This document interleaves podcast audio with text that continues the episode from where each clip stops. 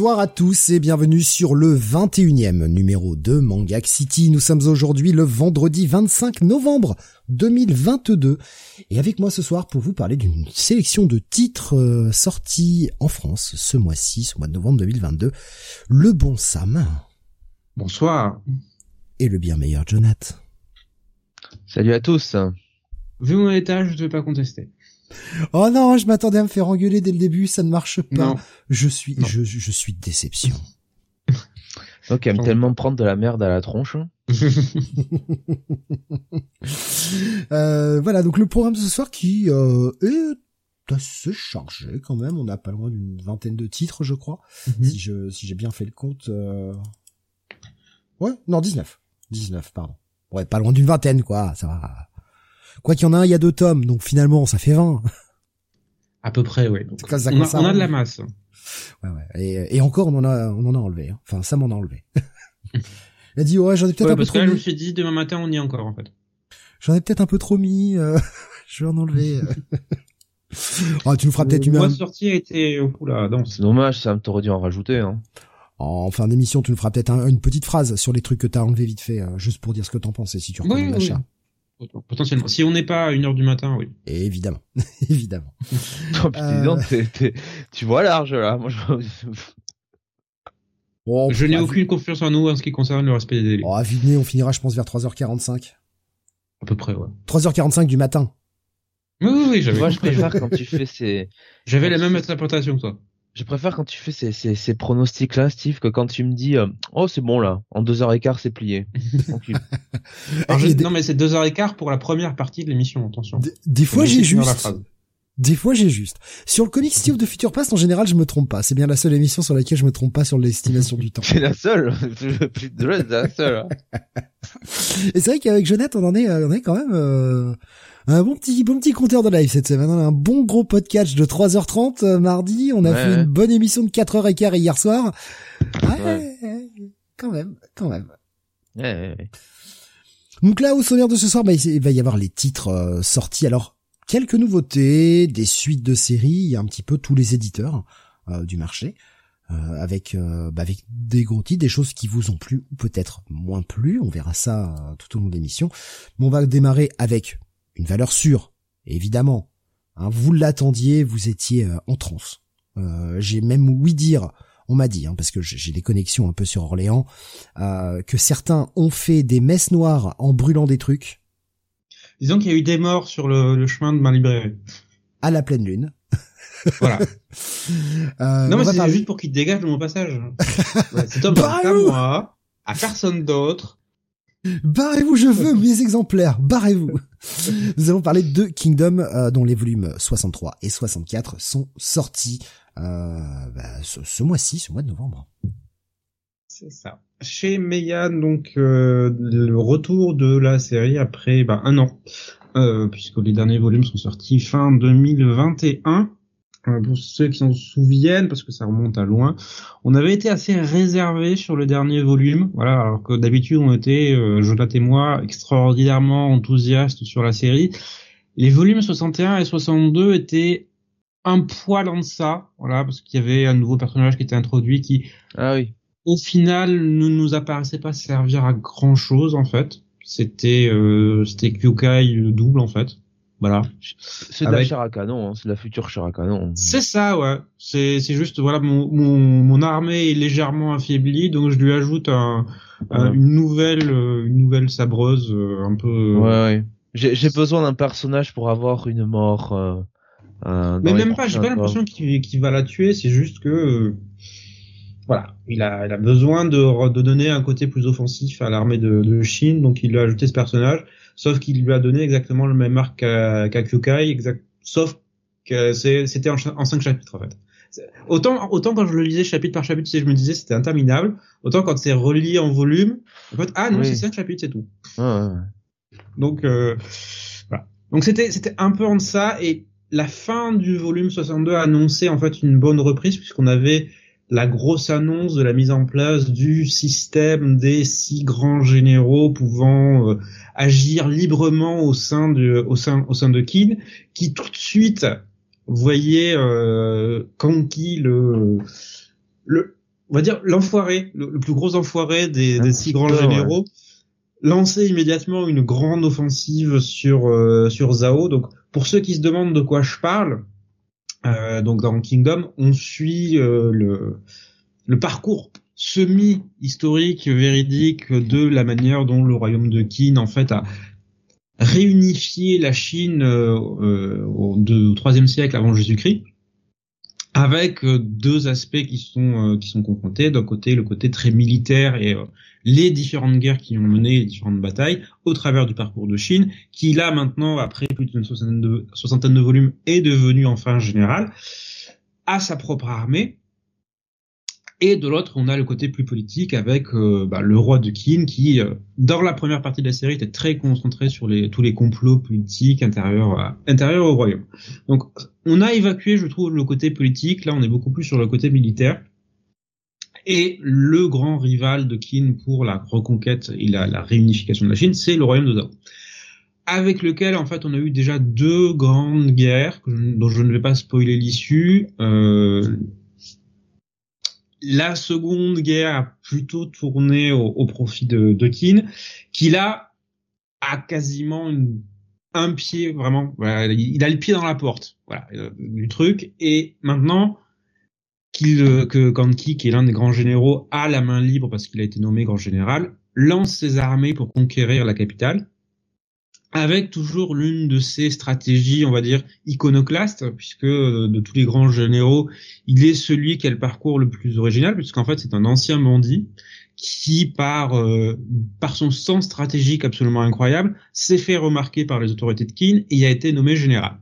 Et qui à chaque fois s'en sort avec des stratégies qui sont, euh, comment dire, si on avait des lois de la guerre, ça serait un peu contre en fait, c'est-à-dire qu'il les viole toutes.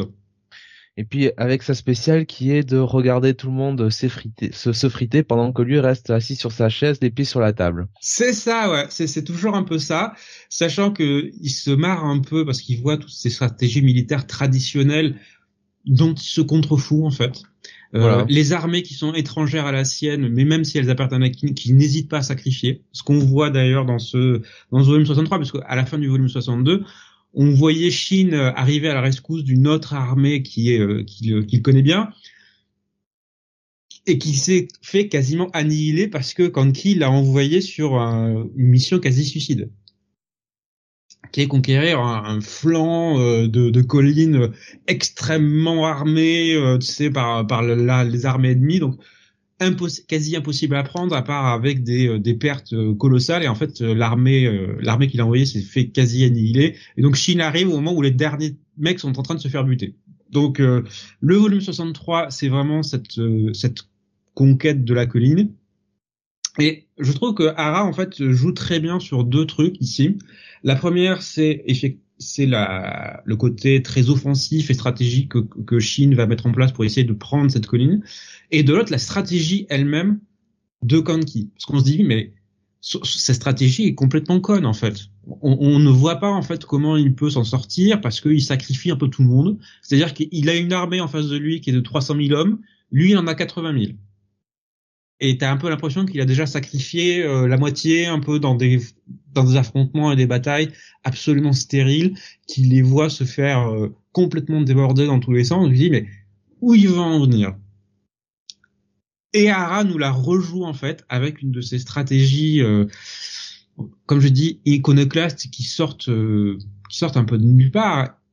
Et effectivement, c'est très malin la manière dont il s'en sort, parce que tu ne vois pas une armée traditionnelle mener ce genre de stratégie. Donc, cet affrontement va tourner, je ne vous dis pas comment, mais je trouve la stratégie assez maligne. Mais le véritable en jeu, je veux dire, l'impact le, plus important va être la décision que Kanki va prendre à la fin. Ce qui va avoir des grosses répercussions pour lui et la manière dont il est perçu à la fois par euh, ses ennemis, mais aussi par ses alliés. Et je trouve qu'on a, on a dans, notamment dans le volume 64, toute cette confrontation entre, euh, entre le roi de Kin et lui, qui est, mais, qui est magistrale. Et qui oppose deux philosophies qui sont, euh, waouh, quoi. C'est absolument antinomique à tout point de vue. ce qui est intéressant, c'est que euh, Kanki est le poil à gratter, euh, l'élément imprévisible de l'armée de Kin et euh, ce qui est bien, c'est que Hara euh, sait y jouer et, et en fait, c'est comment dire, c'est le, c'est en fait c'est l'élément qui, qui pourrait faire basculer les choses d'un côté ou d'un autre, quoi. C'est-à-dire que mmh. d'un côté, effectivement, si on se met à la place d'Aisei, c'est quand même dur de se passer de Kanki parce que même si c'est un gros connard, c'est un gros salopard qui ne respecte aucune aucune des conventions établies. Mhm. Ben c'est quand même un mec qui lui ramène des succès. C'est quand même un mec qui. Il a des euh, résultats l'enfoiré. Il a des résultats. Il fait quand même basculer les choses. Hein, je veux dire euh, que ce mhm. soit sur euh, la, la, la la guerre sur la, enfin les plaines, enfin sur la guerre sur l'ouest de Zao ou la la la, la coalition. À chaque fois, le mec il est il, est décisif quoi. Mm. Voilà, donc euh, tu peux pas, tu peux pas te passer de lui, surtout que de manière un petit peu euh, discrète et indirecte, t'as quand même toujours la, la présence d'Uzen qui, euh, bon, dit trop rien sur Kanki, mais qui finalement, bon, le semble le respecter quoi. Et tu sens bien qu'Aisei, il a pas trop envie d'aller contre contre Uzen. Et puis, et puis surtout, le problème de, de Kanki, c'est que à force, bah, ces conneries, tu te dis, mais est-ce que est-ce que ça n'a pas provoqué une guerre civile euh, chez Kim quoi? Chez, mmh. chez, chez Kim parce qu'au bout d'un moment il y a quand même dans cette armée là des gens qui sont euh, bah, des héritiers de, de la volonté d'Uki hein, aussi qui euh... alors certes Uki c'était un boucher hein, il s'en est mmh. jamais il s'en est jamais caché mais euh, c'était faire un square les yeux dans les yeux sur le champ de bataille quoi et euh, il y a des gens là-dedans, Akin, qui, qui épousent un peu cette euh, cette volonté de cette volonté d'Uki, cette volonté des grands généraux. Et ces gens-là, je suis pas sûr qu'au bout d'un moment, ils, ils, adhèrent tout le temps avec euh, ce que fait ce que fait Kanki. Ouais. Parce que là, enfin, on l'a eu dans les précédentes guerres, mais c'est quand même quelqu'un qui n'hésite pas à aller massacrer des civils pour tendre des pièges, quoi, et massacrer des civils en masse. C'est, c'est, on parle de milliers, de milliers de gens qui livrent qui livre femmes et enfants à ses hommes pour leur euh, pour qu'ils fassent absolument tout ce qu'ils veulent avec. Donc c'est et en même temps, tu as, cette espèce de, de, charisme et de dimension euh, du. En fait, c'est vraiment le, l'expression de j'ai envie de voir le monde brûler autour de moi, et en même temps, tu sens qu'il a un vrai attachement pour son cercle rapproché. Ça ressort ici, là aussi pour euh, dans, dans ces volumes-là parce que c'est ce cercle rapproché qui va se faire atteindre. Oui. Autant il peut sacrifier tout ce qu'il veut autour de voilà les autres armées, les civils, tout ce qu'il veut. Autant quand on touche à ce qui est euh, les siens en fait, là ça va chier. Ouais non. Et puis euh, en plus, enfin, comme tu dis, euh, il est très clanique, mais il est pas clanique pour Kin quoi. Euh, il est clanique euh, de, dans son dans son armée, euh, ça, enfin les, les les bandits autour de lui, mais Kin, j'ai l'impression qu'il s'en fout un peu parce que là-dedans t'as quand même des gens qui lui ont sauvé les miches hein, au bout d'un moment. Alors ne serait-ce que, alors évidemment c'est le scénario qui l'exige, mais ne serait-ce que Shin et et la Aishin Army. donc à l'époque c'était même la Aishin Unit sur mm-hmm. la colline de Kokukyu. alors évidemment Kanki il a fait son truc, hein, mais si Shin il fait pas le boulot, euh, quand il a euh, failli les sacrifier un moment durant cette bataille en plus. Voilà, il s'en est, il s'en est servi d'appât quoi. Enfin mhm. voilà, il les a envoyés au charbon quoi, sciemment quoi. Et, et pourtant, euh, c'est quand même Chine et son unité qui a, qui a fait basculer un petit peu le, le, le, le, truc quoi. Et, et lui, euh, bon, tu pourrais dire. Euh, quelque part il va il, il, va remercier qui il va remercier Chine ou quoi que ce soit et puis non, non pas vous êtes des crétins en fait ah ouais moi j'avais ma stratégie euh, et d'ailleurs, c'est, j'ai toujours pensé à ça parce que dans le côté euh, très, euh, comment dire, euh, le, comment dire, storyline à long terme que fait que fait Yasuisara, là, cette fin de de, de, l'arc là sur la colline, quand t'as bah, Shin et, et, Kyokai qui sont un peu furibars et qui vont attaquer le camp de de, de Kanki, ça c'est vraiment un truc, alors qui a mhm. été, qui a, pas été résolu à ce moment-là, mais tu sentais que c'était, voilà, c'était limite. Hein. hein, comment? C'était limite pour moi. Ah oui. La manière dont c'était mis en scène, tu te disais, ouais, ils vont les buter en fait. Ouais, ouais, ouais. Euh, et puis on voyait la, la bras droit de, de Kanki qui s'était pris une belle branlée aussi, hein, qui était tombé à la reverse. La pauvre. Euh, Et euh, non, non, mais tu vois, c'est un peu comme l'histoire entre Ozen et euh, entre Ozen, entre Oken et et, et Shin et, et Kyokai. Enfin, c'est-à-dire que voilà, il t'introduit ça et tu sens qu'à un moment donné, euh, bon. Euh, le, le, personnage de Kanki dans, dans le comment dire dans le l'histoire euh, l'histoire réelle il y, a il y, a toujours des zones d'ombre autour de ces personnages. On sait pas mhm. exactement ce qu'il a fait ou pas donc ça permet à Yasuisara d'être assez libre finalement sur la caractérisation de, mhm. de, son personnage. Et on sent que plus le temps passe plus ça devient presque le personnage qu'il préfère écrire quoi. Oui parce qu'il est il est libre en fait avec. Autant autant les autres ont un parcours relativement balisé parce que euh, voilà, il y a des étapes. Voilà, Chine, il fait un peu ce qu'il veut avec. même si euh, on sait que euh, il y a une finalité un petit peu, quoi, on va le dire comme voilà, ça. Voilà, il a il a un point, il a un point final, mais voilà. Mais certains personnages, c'est comme ça. Autant Kanki, voilà, le, le destin, voilà, il sait qu'il a certains événements clés à respecter dans la chronologie. Et jusque là, il le fait puisque ce qui se passe dans le, dans le volume 63, les décisions de Kanki au final, bah, c'est un fait historique avéré. Ouais. Et ce qui se passe dans l'arc suivant qu'on a eu cette année en VO, là aussi c'est avéré en termes de, euh, voilà, je vais pas dire, euh, mais je me demande en fait comment justement il va relier ça avec ce qui se passe après pour Kanki, parce que c'est euh, c'est une destinée on va dire riche en événements. Ouais, et en fait il y a selon la, la comment dire les, les, les, traductions, on peut interpréter différemment euh, euh, la manière dont ça on arrive au truc quoi. C'est-à-dire qu'il y a mhm. Il y, a, y, a, y a un peu de il y a un peu de mystère autour de ça. Et effectivement ça ça donne l'occasion à, à, à Yasuisara de s'enfrer d'un match et c'est très bien parce qu'en fait Kanki euh, c'est l'exact opposé d'une certaine manière que euh, que Riboku. Mhm. c'est-à-dire que Riboku de la manière dont l'écrit euh, Yasuisara finalement c'est presque le le mec le plus pur de ce manga parce que lui en fait en réalité il veut juste défendre son village euh, idéalement, il voudrait juste que les sept États euh, se fassent pas la guerre, quoi. Donc, euh, mhm. il fait, il, a attaqué Kin, mais plus de manière préventive qu'autre chose. Et en fait, euh, il défend, il défend Zao, il défend son peuple, quoi, mhm. véritablement. Et lui, pour le coup, il respecte les institutions en plus de son pays, même si, voilà, voilà. La, la, la, couronne est corrompue comme pas permis, la cour est corrompue, c'est pas grave. Il fait pas de coup d'état. il fait pas de coup d'état alors qu'il est en position de le faire, hein, franchement. Ouais, ouais. Euh, il, il, largement, il en plus il a largement les armées derrière lui, il pourrait largement, comme tu dis, mhm. faire un coup d'état. Il le fait pas. Euh, il accepte d'être d'être exilé. Enfin, vraiment, le mec, il a bouffé toutes les couleuvres. Mhm. Euh, et, euh, et, et, et, et, vraiment, en réalité, bah, tu te rends compte que bah, il fait pas vraiment de coup tordu. Alors, il y en a un dans sa bande qui fait un coup tordu, hein. Euh, mhm. SSG, mais c'est pas lui finalement. C'est c'est c'est enfin Riboku, lui, il est plutôt il est plutôt plutôt correct. Et, et en fait, c'est, il est censé être dans le camp de Zao, donc des antagonistes, alors que finalement, euh, non, le mec, il est. T'as de l'empathie pour lui, ouais. Ouais, ouais, t'as de l'empathie pour lui, il est réglo. Et de l'autre côté, du côté de Kin, bah t'as quand même euh, la saloperie ultime qui, euh, bah lui, lui tranquille quoi. Il fait ce qu'il veut. il grand général, au calme, tout va bien quoi. C'est ça, c'est le genre de caractérisation. Tu te dis, tu renverserais le point de vue du manga pour raconter l'histoire du point de vue de Riboku Enfin, Kin, c'est les pires ordures. Euh, ah ouais, ouais, ouais Enfin, t'as déjà la, la tragédie de Shuei 30 euh, ans plus tôt où ils ont massacré 400 000 hommes.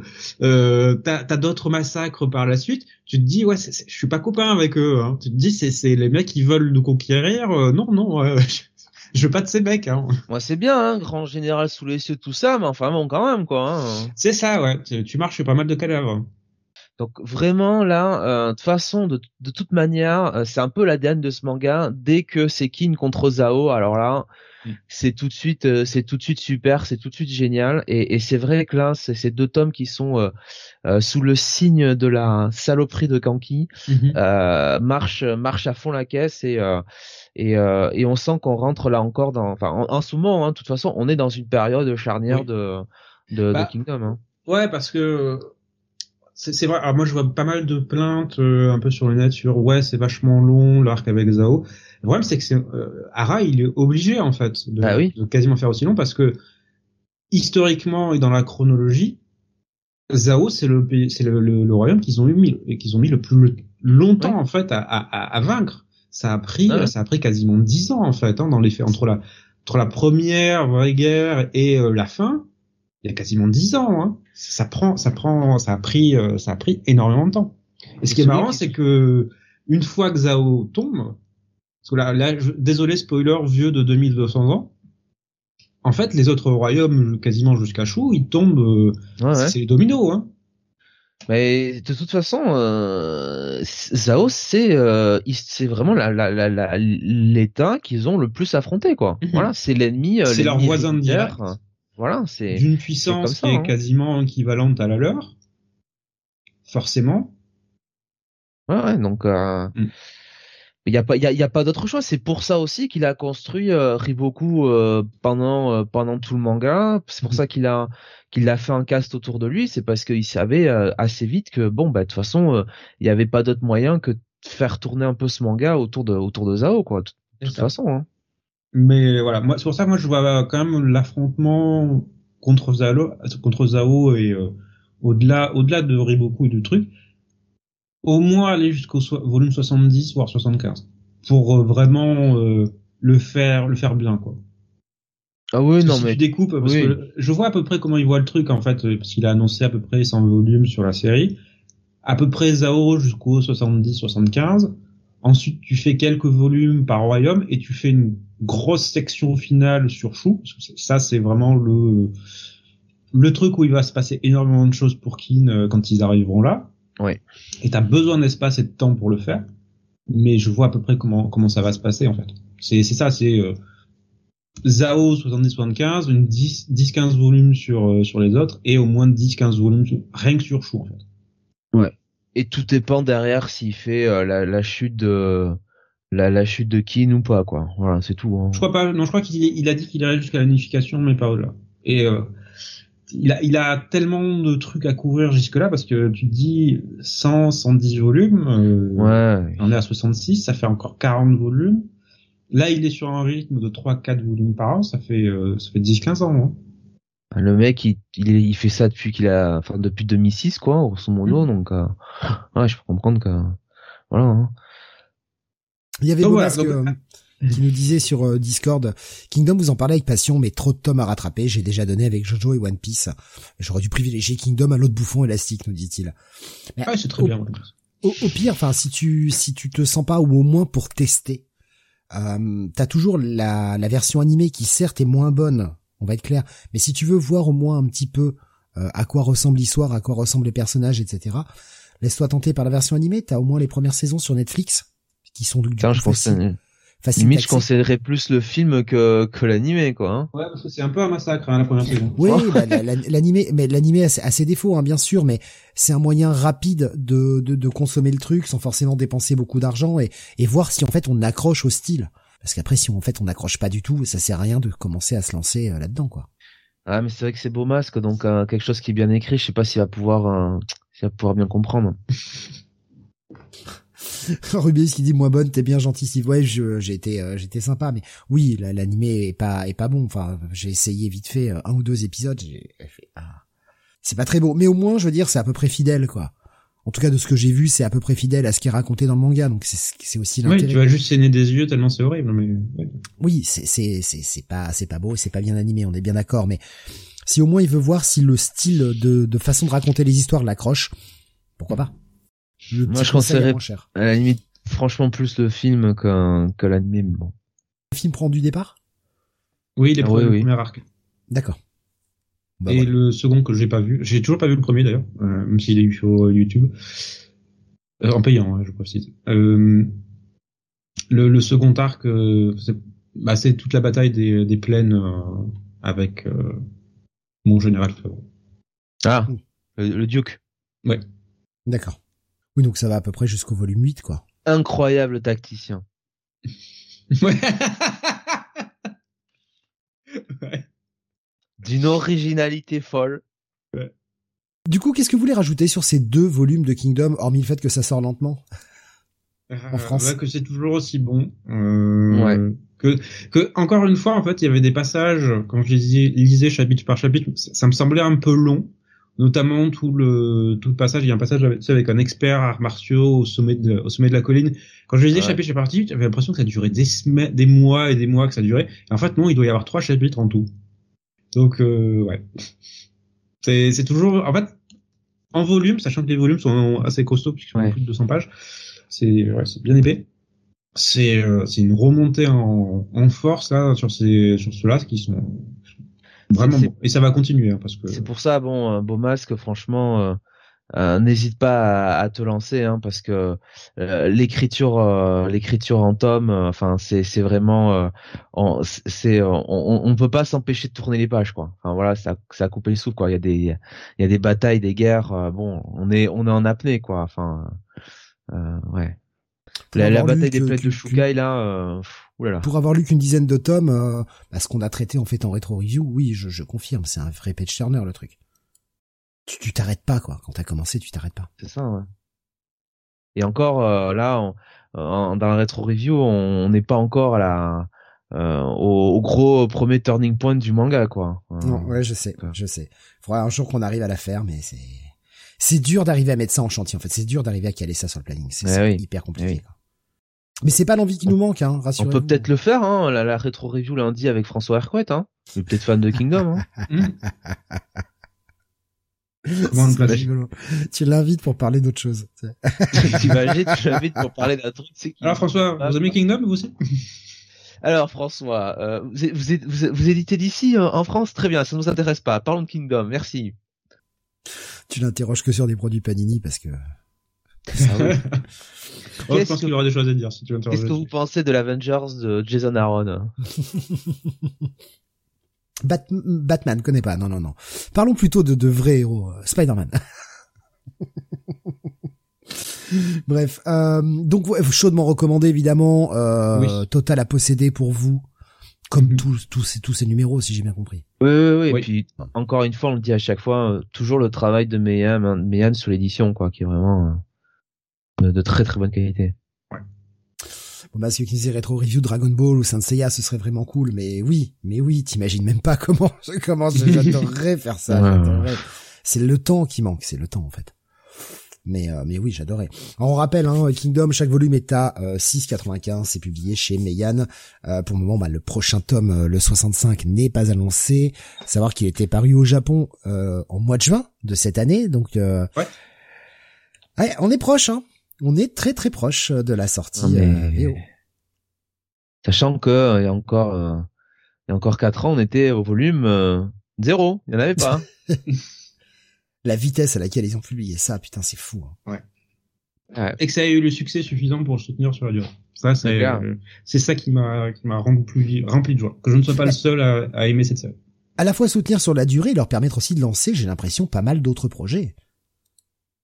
Oui, tout à fait. Donc ça, ça euh, des, bonnes des bonnes séries de rom-com et tranches de vie dont tout le monde se fout. Hein. Hey oh. voilà, je, je, sens, je sens un débat poindre. Je sens. C'est pas euh, toi que j'attaque, Sam. Hein. C'est euh, certains choix éditoriaux. éditoriaux hein. C'est. Hein. ah là, vous me brisez tellement. ah, Baboussa qui, qui pose la question qui tue. C'est vrai, il a raison. Est-ce que Kingdom come? Euh, Non, mais beaucoup de gens viennent en, en lisant Kingdom.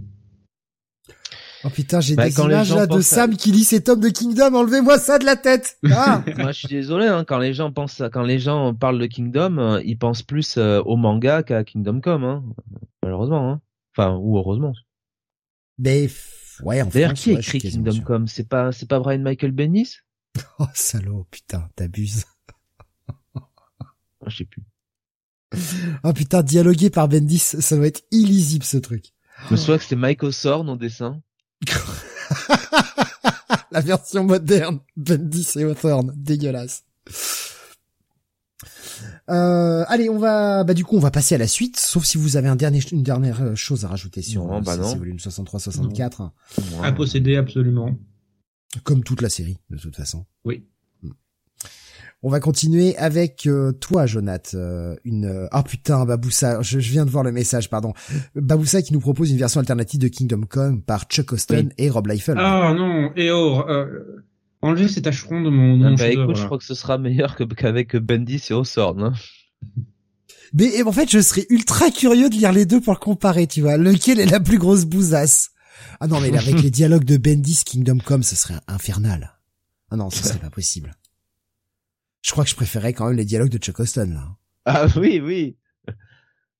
Euh, allez. Vous, imaginez les films d'horreur comme ça euh, Mais du coup, tu vois, eu une enfance difficile euh En imaginant des saloperies comme ça, quand tu lis un autre truc après un vrai truc, bah t'es content. tu vois, t'es, beaucoup plus content. Non, on a eu des enfances très heureuses, Sam. ça devrait te rassurer.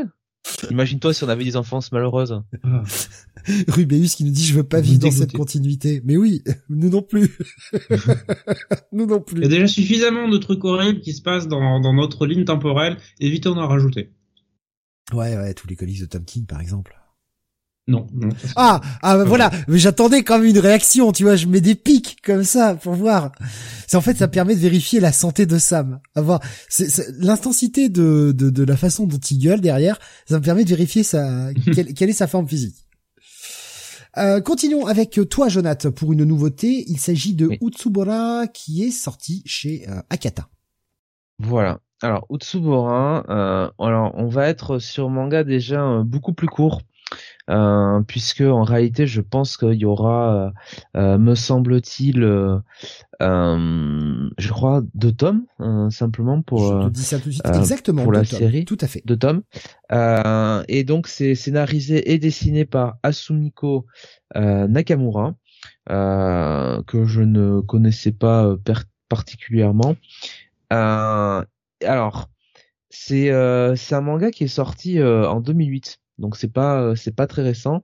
C'est un trait qui est un peu qui ferait penser comme ça de prime abord à, un côté un peu un peu shoujo. Voilà, vous voyez euh, ce, ce, trait un petit peu léger comme ça. En réalité, on est sur euh, plutôt plutôt du seinen. Je dirais que c'est vraiment un genre de comment dire un peu de un peu de thriller polar voilà. Euh, on va suivre en fait le personnage de, de Shun, Shun qui est euh, auteur, euh, qui fait des nouvelles qu'il donne à, publier. et en fait, un jour, il reçoit un appel de la police qui lui demande de venir identifier un, corps, le corps d'une dénommée Aki qui bah, se serait euh, suicidée, elle serait tombée du haut euh, du haut d'un immeuble. Et en fait, quand il va à la morgue pour bah pour pour vérifier que c'est bien que c'est bien le, corps d'Aki qu'il avait rencontré auparavant au cours d'une soirée. En fait, il rencontre une fille qui lui ressemble comme deux gouttes d'eau. et et il est bah, évidemment totalement euh, comment dire ébranlé par ça euh, il, va discuter du coup avec euh, cette autre jeune fille là qui lui réveille que c'est euh, sa sa sœur jumelle. Et en fait Mizurugi va avoir tout son quotidien chamboulé. Et ça va être bah, une histoire une histoire autour de d'une enquête autour de, des raisons du suicide euh, de, de cette de cette jeune Aki euh, et euh, quel rôle Mizorogi a joué là-dedans, qui est cette sœur jumelle? on va avoir aussi un éditeur qui, l'éditeur de Mizorogi, qui qui va avoir un, un rôle important à jouer là-dedans. Il y a là-dedans également les problèmes que Mizorogi va avoir à écrire son euh, son roman actuel qui s'appelle Utsubora, donc le titre de euh, du, du, manga. Pour l'instant, il a rendu un chapitre et il a l'air de galérer pour rendre euh, la suite, pour rendre le deuxième chapitre. Et en fait, on va mieux comprendre pourquoi. on va mieux comprendre qu'est-ce qui lie Mizorogi à ses deux jumelles et à ce roman. et c'est c'est une histoire c'est c'est en fait alors je sais plus je sais pas si c'est Asumiko Nakamura est euh, est, un homme ou une femme hein, je, je, je, dois vous le dire. C'est une femme. Euh, ça a l'air d'être une femme. Euh, et en fait euh, elle elle nous écrit vraiment une histoire qui qui qui va chercher un peu dans tous les genres. Voilà, comme je vous dis il y a le, le, le, petit côté polar le petit côté suspense les retournements de situation. Il y a le côté aussi euh, de la romance un petit peu. Euh, il y a un y a aussi une une écriture sur la vie, le temps qui passe, la condition euh, d'auteur. Il y a tout un toute une réflexion autour du, du métier d'auteur et de la difficulté de bah, de se retrouver face face à la page blanche notamment. donc vraiment, Azumiko Nakamura sur sur ces deux tomes nous entraîne dans une histoire une histoire quand même passionnante avec des personnages très très bien écrits. Euh, donc euh, euh, une, une très très bonne découverte pour ma part, même si c'est à date de, de 2008. Euh, j'étais j'étais vraiment très agréablement surpris. Comme tu le disais, hein, c'est en deux tomes. Chaque tome est à 8,05€. Voilà. Eh euh, moi, j'ai une question qui me qui me vient, c'est que je, regardais un petit peu la fiche du truc et c'était publié dans un magazine au Japon qui s'appelle Manga Erotics F. Est-ce qu'on a quand même un petit peu de un petit peu de cul dedans ou un peu d'érotisme ou est-ce que pas du et tout? Et non, malheureusement, Steve, euh, on a juste un ou deux seins qui traînent, mais euh, sinon, bon. ah si, je crois qu'on a une scène d'amour dans une chambre d'hôtel mais euh, c'est euh, sur une ou deux cases, donc on en a même pas pour notre argent. Non, mais en fait, c'est surtout que je me dis que ça peut aussi peut-être réfréner certains ce genre de scène. Donc voilà, certains qui pourraient être intéressés par résumé mais qui n'auraient pas forcément envie d'érotisme. Euh, non mais c'est euh, vrai, t'as raison de dire, blague à part. Il y a ce côté un petit peu de la séduction. Il y a, il y a un peu euh, ce côté, oui, entre certains personnages, un peu cette tension, comment dirais-je, un peu sexuelle quand même. Mais c'est plus ça joue plus sur les regards en fait, euh, sur euh, les discussions plus que vraiment euh, allez vas-y on passe à l'action quoi tu vois. Ouais rien n'est montré. Non, Ouais, c'est c'est suggéré quoi. Enfin à part je te dis ouais allez une ou deux un ouais une ou deux scènes peut-être. Le reste c'est non c'est pas l'érotisme n'est pas le n'est pas le cœur du manga loin de là quoi. D'accord. Parce que ça peut justement effectivement jouer sur l'appréciation de chacun. Euh, alors, je, je, je vois... Euh, Utsubora s'est sorti en anglais euh, il y a pas mal d'années, nous disait cette Jave. J'avais trouvé ça très bien à l'époque. Et euh, cette Jave qui nous confirmait un manga Erotics F, c'était beaucoup de séries expérimentales ou perchées, mais pas forcément cul. C'est vrai que le nom du, magazine peut prêter à confusion, donc c'est pour ça que je posais la question. Merci pour ton retour, en tout cas. Merci, Merci. c'est. Donc tu conseilles quand même la lecture, Jonathan, de ce titre. Euh? Bah oui, et d'autant plus que voilà, deux tomes, c'est euh, c'est court. Vous avez une histoire qui qui est finie, qui se tient bien, euh, qui qui vous tient aux tripes. Ouais, essayez quoi. Donc. Euh... Ce sera testé parce que j'avais vu pas mal de bonnes critiques dessus, hein, un peu partout. Justement, ouais, c'était la, la, question que j'allais te poser, Sam, parce que tu nous avais confié un petit peu avant l'émission que tu l'avais pas pris, mais que tu étais curieux de, de, la review parce que mhm. tu demandais si tu allais le tester ou pas. Ça t'a donné envie au final? Oui, oui, oui. Bah voilà, bah c'est parfait en tout cas. Un petit peu plus d'argent dépensé. Hein. C'est ça, un petit peu plus d'argent dépensé. Offre des oranges à Noël, Sam, euh, comme ça, hop. Mhm. Euh, voilà, j'ai fait original cette année, euh, production locale, tout ça. en, gros, T'es en train de dire que Sam euh, doit offrir des oranges à sa libraire comme si elle allait en prison, quoi. Il offre des oranges aux gens ou, ou, et les gens qui sont pas bah, gentils, un morceau de charbon. Sur personne vulnérable, la personne vulnérable étant moi. C'est d'un romantique. Hein. Donc un, bon à lire pour toi, Jonathan, c'est bien ça, un peu Ouais, presque, un, presque, un. Alors c'est quoi, c'est à posséder du coup en français? Ouais, ouais c'est ça. Écoute, euh, ouais, entre un, bon un, un lire plus et un à posséder, quoi. J'hésite un peu, hein, donc. Euh... D'accord. non, non, euh, c'était c'était quali quand même. Hein. D'accord. On va revenir vers toi, Sam, avec la suite euh, d'un manga que tu aimes beaucoup. On change un petit peu d'ambiance quand même.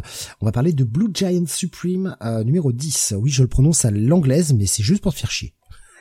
Bah, euh, non, mais là, c'est légitimement un titre que tu peux prononcer à l'anglaise puisque le titre est en anglais. Euh, oh, mais ça ne marche pas, putain, j'essaye de l'énerver pourtant. J'essaye. Bah, il va falloir changer tes, tes gimmicks, hein, Steve aussi. Hein. Il va falloir le prendre par surprise. Hein. Euh, donc, voilà, dixième volume de Blue Giant Supreme série qui suit le personnage de Dai, non pas le Dai de Dragon Quest, dont on verra un jour peut-être le cinquième volume, n'est-ce pas, Delcourt Tonkam Oui, si, si, il arrive. en, 2023. Voilà, mhm. il arrivera en 2023. C'est vrai qu'il était prévu là pour euh, le pour décembre. Bah non. C'est ça. Attends, c'était euh, ouais, c'est décembre et je crois d'ailleurs, enfin quand tu regardes sur Amazon que le 6 c'est toujours prévu pour le 4 janvier. Oui, bien sûr. Oui. oui, bah oui, bien sûr. Voilà. J'ai l'impression que c'est aussi difficile aux États-Unis, donc je ne sais pas si c'est Delcourt Tonkam qui euh, qui déconne ou si c'est Square Enix qui derrière fait de la merde, ou si c'est les deux en même temps en fait. Donc ils se sont bien trouvés. Ouais, mais je suis, très content, euh, très content de m'être engagé là-dedans. Oui, moi aussi. D'ici 2048, on devra arriver à la fin du premier arc. Donc, Blue Giant Supreme, une série qui avance bien, contrairement à d'autres. Euh, comme je disais, donc dixième volume, on arrive quasiment au terme de cette seconde série de Blue Giant, puisque je, je rappelle qu'il y a pour l'instant trois séries Blue Giant. Blue Giant, la première série qui se passe au Japon, où on voit le parcours de Dai justement qui découvre en fait euh, le saxophone, le jazz surtout, euh, et une passion qui va le pousser à essayer de s'exercer de plus en plus à monter son groupe et à monter sur scène et à découvrir la scène jazz japonaise qui est pas super développée mais qui existe. Et en fait, au terme de ce premier parcours initiatique, il décide de quitter le Japon pour se rendre en Europe et découvrir la scène de jazz européenne et monter un nouveau groupe cette fois-ci où il, va tourner pas mal en Europe. Et là, comme on arrive sur la conclusion en fait de cette seconde série, Blue Suprême, puisque la série se termine en février avec le volume 11, on a en fait le groupe de Dai qui est invité à un concert de rock en fait, euh, à faire une performance lors d'un lors d'un festival de rock euh, pour être plus précis. Donc un peu complètement euh, poisson hors de l'eau. Évidemment, ils sont très mal reçus puisque ben quand tu vas dans un festival de rock, tu t'attends à voir du rock. Voilà, des groupes de rock. Donc ils font un peu tâche au début. Mais on va voir en fait justement comment ils vont essayer de retourner ça à leur avantage et surtout, ce volume 10 permet de faire une espèce de, de point de bilan pour ce groupe, de voir où ils en sont arrivés en fait. C'est vraiment le point d'arrivée de ce groupe qui qu'on voit monter, se construire, s'exercer ensemble, faire des dizaines et des dizaines de concerts partout en Europe, des petits concerts et petit à petit monter en puissance et voir un peu les graines de l'avenir en fait, parce que tout ce qu'on voit, c'est que oui, ils sont arrivés à un niveau où ils peuvent conquérir le public, et en même temps, chacun a tellement progressé que bah on sent que le groupe va exploser parce que chacun va partir dans son coin en fait, dans son va continuer à évoluer dans son coin et euh, bah, en tant que lecteur français, on le sait déjà, puisqu'il y a une troisième série qui arrivera en avril, donc ça a été confirmé par Glénat, on va avoir la suite, qui est Blue Giant Explorer, et qui cette fois suivra Dai alors qu'il se rend dans le berceau du jazz, à savoir les États-Unis cette fois-ci. Donc c'est toujours un coup de cœur en ce qui me concerne, Blue Giant. C'est euh, c'est une plongée dans un univers musical que personnellement je ne connais pas, mais la passion de l'auteur est tellement est tellement forte qu'elle imprègne chaque page. Et on a on a toujours ce c'est un peu un trope du tu sais, du parcours initiatique, mais quand c'est bien fait, c'est tellement prenant, tellement engageant que euh, on ne peut que s'attacher au personnage et s'attacher au parcours du personnage et à vouloir voir comment il va évoluer sachant que l'auteur joue en plus avec la temporalité puisque à la, fin de chaque volume que on a en fait un, une petite séquence de quelques pages qui se passe dans le futur et on voit justement les différentes personnes que Dai a rencontrées parler de lui et de du musicien qu'il est devenu plus tard. Donc c'est euh, c'est bien d'avoir cette, cette notion de point d'arrivée à, à long terme derrière. Donc Blue Giant Supreme, c'est toujours, c'est toujours un, une petite merveille que je recommande. Ça sort chez Glénat et c'est excellent. Voilà. Il y a euh, Rubeus, euh, euh, pardon, euh, c'est Jav qui nous disait aujourd'hui est sorti ça, impatient de lire le Five Star Stories euh, volume 2 apparemment. Oui. De chez Noé C'est, je l'ai dans, je dans ma pile de lecture. Et euh, Rubius disait malgré les bonnes reviews, je suis même pas allé voir vu que cet éditeur est pas foutu de tenir un planning. J'attends toujours des nouvelles de Welcome Ballroom et Don't Call Mystery. Je sais, moi aussi, ça fait deux excellentes séries et ça serait bien que ça sorte de manière un peu plus régulière. Bon, moi tant qu'il continue euh, de sortir euh, mon petit chouchou laissé de citer. Euh, bah on attend le volume 3. Ouais, mais prévu pour janvier là, déjà depuis un petit moment normalement. On verra tant que c'est pas moi j'ai pris l'habitude avec Noévé, tant que c'est pas annoncé officiellement par eux. Le volume 2 n'était pas en retard et euh, le sorti au mois de juillet ou août, j'ai un gros doute maintenant, je crois que c'était au mois de juillet. Et le volume 3 était prévu je, dès le départ, je crois, pour janvier. Ou alors ça a été repoussé et ma mémoire a oublié. Mais je crois bien que c'était prévu pour janvier, donc euh, bon, je, je reste confiant. Mais euh, j'aime tellement cette série que voilà, j'ai je, j'ai hâte de, de lire l'épisode, enfin le tome suivant. Mais qu'il me fasse pas du retard, hein, parce que ça va chier. ça va chier. Là aussi, certains vont se retrouver avec des trucs en travers. Et ce sera pas de la gorge, évidemment. Donc tu, tu recommandes chaudement évidemment ce Blue Giant Supreme euh, volume 10. Euh, j'ai oublié d'aller chercher le prix parce que j'ai, j'ai pas... 7,20€ je crois. D'accord, je te remercie. Euh, du coup, j'ai, oublié le Petit, petit euh, truc, petit commentaire. Les couvertures sont toujours à chaque fois, mais de, de toute beauté, je trouve. C'est toujours des doubles pages avec des compositions. On l'avait vu sur le volume précédent parce que c'était un, un truc en, en, en accès, enfin, très très cinématographique, je trouvais. Elles sont de plus en plus belles, je trouve. Donc effectivement, à 7,60 euh, le tome. Euh, prochain tome est ah. prévu donc pour le mois de février, normalement 15 février 2023, euh, donc dans trois petits mois. Hmm. On va continuer avec toi, Jonathan. On va repartir sur de la nouveauté de ce mois-ci. Il s'agit de Boys Abyss, qui est sorti chez Kana. Oui. Attention, titre chouchou de Jonathan. Euh, vraiment une histoire pour le moins glauque, puisque euh, donc c'est scénarisé et euh, dessiné par euh, Ryu Minenami, qui est une qui est une autrice. Hein. Et en fait, ça va nous raconter l'histoire de euh, Reiji euh, Kurose, euh, qui est un lycéen qui euh, donc habite dans une petite ville du Japon. Alors je, crois qu'on qu'on est, on, sait jamais trop le nom, on s'est jamais dit dans le manga. Et en fait, Reiji, grosso modo, il a il a cette idée que de toute façon, irrémédiablement, il ne peut pas quitter sa ville donc, euh, donc euh, dès le premier chapitre, hein, il explique à sa sa professeure principale que de toute façon, le la fac c'est pas pour lui parce que il faut qu'il a il a il a vite sur le marché du travail après le lycée. Euh, sa mère a besoin de lui, sa grand-mère est démente, son grand frère est un enfin est un reclus social, un chetine. Bref, tout va bien dans la vie de Reiji. Et en fait, on se rend assez vite compte que Reiji est peut-être la personne euh, qui a le plus la tête sur les épaules dans cette ménagerie de fous. Euh, puisque euh, autour de lui va se développer un cast de personnages qui va développer une certaine attraction autour de Reiji. Donc il y a la professeure dont, j'ai parlé qui va faire une petite limite, une petite fixation d'Yandere autour de lui, hein, on le dire tout de suite. Hein. on a ses amis d'enfance euh, Chaco, euh, la, la, la, la, boulotte et euh, et un autre euh, et son copain d'enfance qui là aussi sont très attirés par lui. il va rencontrer Reiji donc dans le premier chapitre une une idole donc de son groupe préféré qui se retrouve à travailler dans une supérette à côté de chez lui et comprend pas trop pourquoi et en fait une chose en entraînant une autre euh, cette, cette fille-là lui fait promettre que tous les deux vont se suicider ensemble.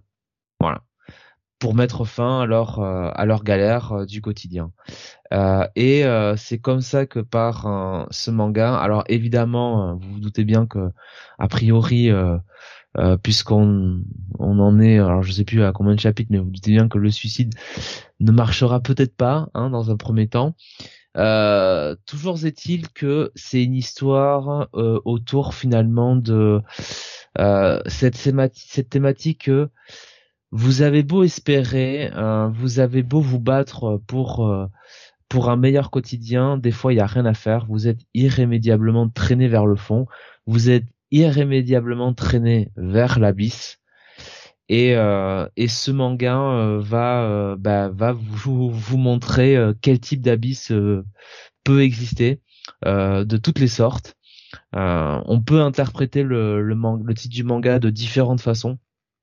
Hein, cet abysse peut être peut être vu de différentes manières et vraiment c'est euh, c'est un titre, euh, ouais, c'est un titre qui vous, euh, là aussi, qui vous, qui vous prend au trip. Je peux, je sais pas trop comment le qualifier parce que c'est, c'est pas une tranche de, c'est, c'est pas, c'est pas une tranche de vie quoi, parce que en fait c'est, c'est, c'est, c'est un peu tout. Il y a, il y a tranche de vie, mais en même temps il y a, il y a du suspense. Euh, il y a y a beaucoup de beaucoup de twists. Euh, là, l'autrice maîtrise cet art-là à la perfection. Il y a un peu d'action aussi. D'une certaine manière, il y a un côté horrifique. Alors pas de l'horreur comme on l'entend. je dirais de, de manière générale, hein, notamment comme sur le Freak City hein, avec Steve et, et Laure, mais vraiment de, de l'horreur presque ouais de l'horreur mentale quoi de la torture euh, de la torture mentale euh, et euh, et vraiment c'est euh, moi c'est une série que j'adore. Et cette autrice je crois alors il me semble que c'est son premier manga. Et autant vous dire que c'est quand même plutôt plutôt un un coup d'essai enfin pour un coup d'essai c'est un coup de maître hein, autant le dire tout de suite. Elle a commencé ça en 2020 je, je vais voir elle a fait deux titres avant en fait. Elle a fait deux titres hein. Imegeto euh, Juyukuyusai euh, no Seifuku et euh, Atsukoi Zombie. Bon, après, je sais pas ce que ça vaut, mais elle a fait deux titres, un titre en 2010, un titre en 2015, et puis Boys Abyss, euh, qui est euh, quand même clairement euh, le titre ah ouais, je vois ça. Je vois ça, bon. Mais euh, Boys Abyss, c'est vraiment son, bah, le titre qu'il a, qu'il a mis, qu'il a mis sur la carte, hein, entre guillemets. Euh, alors je crois que Boys Abyss du coup euh, donc Shunen no Abyss hein, titre original je crois que c'est une adaptation en drama et il me semble que l'animé a été annoncé hein. je vais pas dire de bêtises hein. euh, il y a eu 8 euh, tomes pour sa première série 17 pour sa deuxième donc ouais, elle a eu son petit succès ah ouais quand même, hein. d'accord ouais je suis allé vérifier en même temps histoire de en revanche, bah, c'est l'édition Big Cana, donc c'est des trucs euh, un, grand format, hein, 12,90€ pour seulement 208 pages. Ah oui. Euh, le deuxième tome est d'ores et déjà prévu pour la fin du mois de janvier, vers le 20 janvier. Reste à voir si, si le planning reste cohérent. Il y a actuellement 10 tomes au Japon et c'est toujours en cours. Tout à fait. Euh, je vois euh, Bomas qui disait Jonath est fan de manga glauque avec ce genre de couverture, une belle nana cadrée de près, c'est tout. Mais après derrière c'est du, du gros glauque quoi. Mais, mais oui, euh, mais toutes les couvertures en fait, enfin, en fait toutes les couvertures sont de ce style-là, tu sais, avec un personnage comme ça euh, où t'as l'impression que bon bah tout est euh, tout est bien, tout tout va bien. Ben non, pas du tout en fait. Il y avait Bibi qui nous disait l'extrait gratuit était avec Abadana Adabana, pardon, excusez-moi que je fasse pas le dyslexique, Adabana normal. En termes de, j'imagine, euh, en termes de, style, euh, par rapport à là où était placé l'extrait gratuit de ce titre. Adabana est plus, euh, comment dire,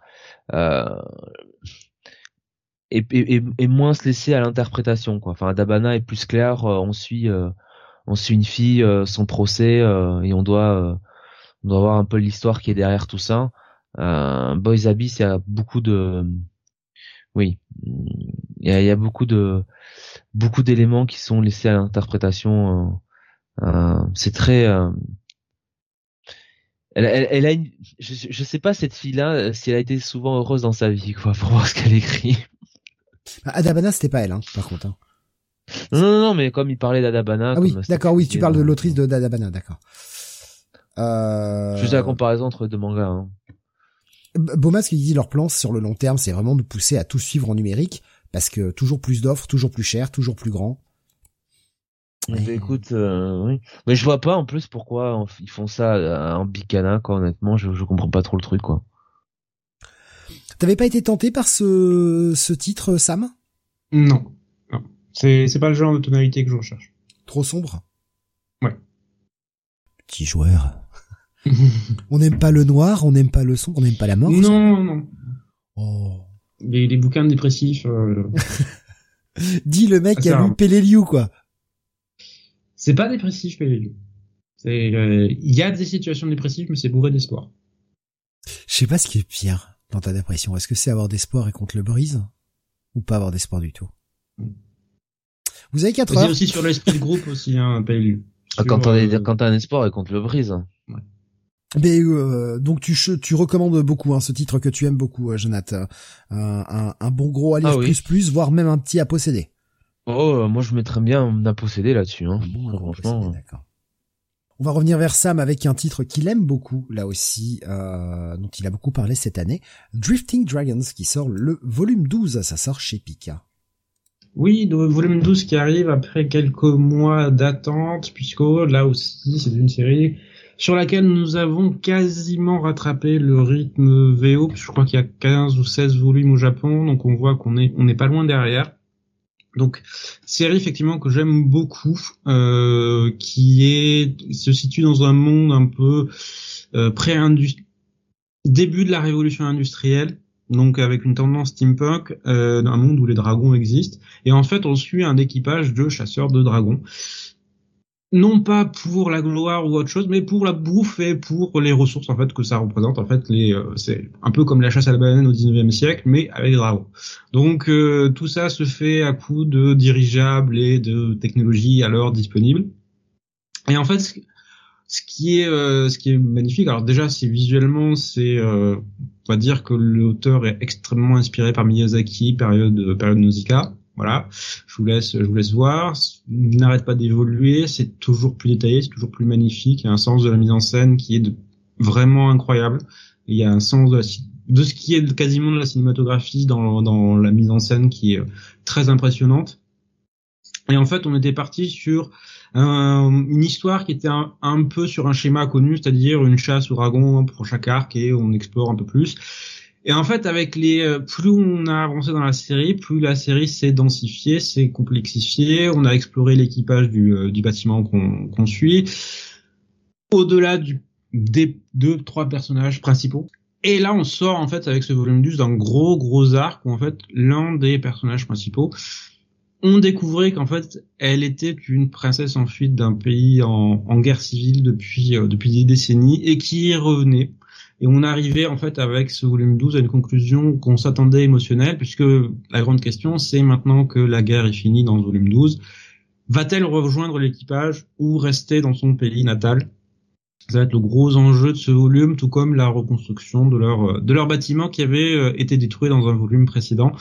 Donc très très bon très bon volume encore une fois, relativement émotionnel, même si j'aurais aimé que l'auteur aille un poil plus loin mais ça reste euh, ça reste très bien géré, je trouve.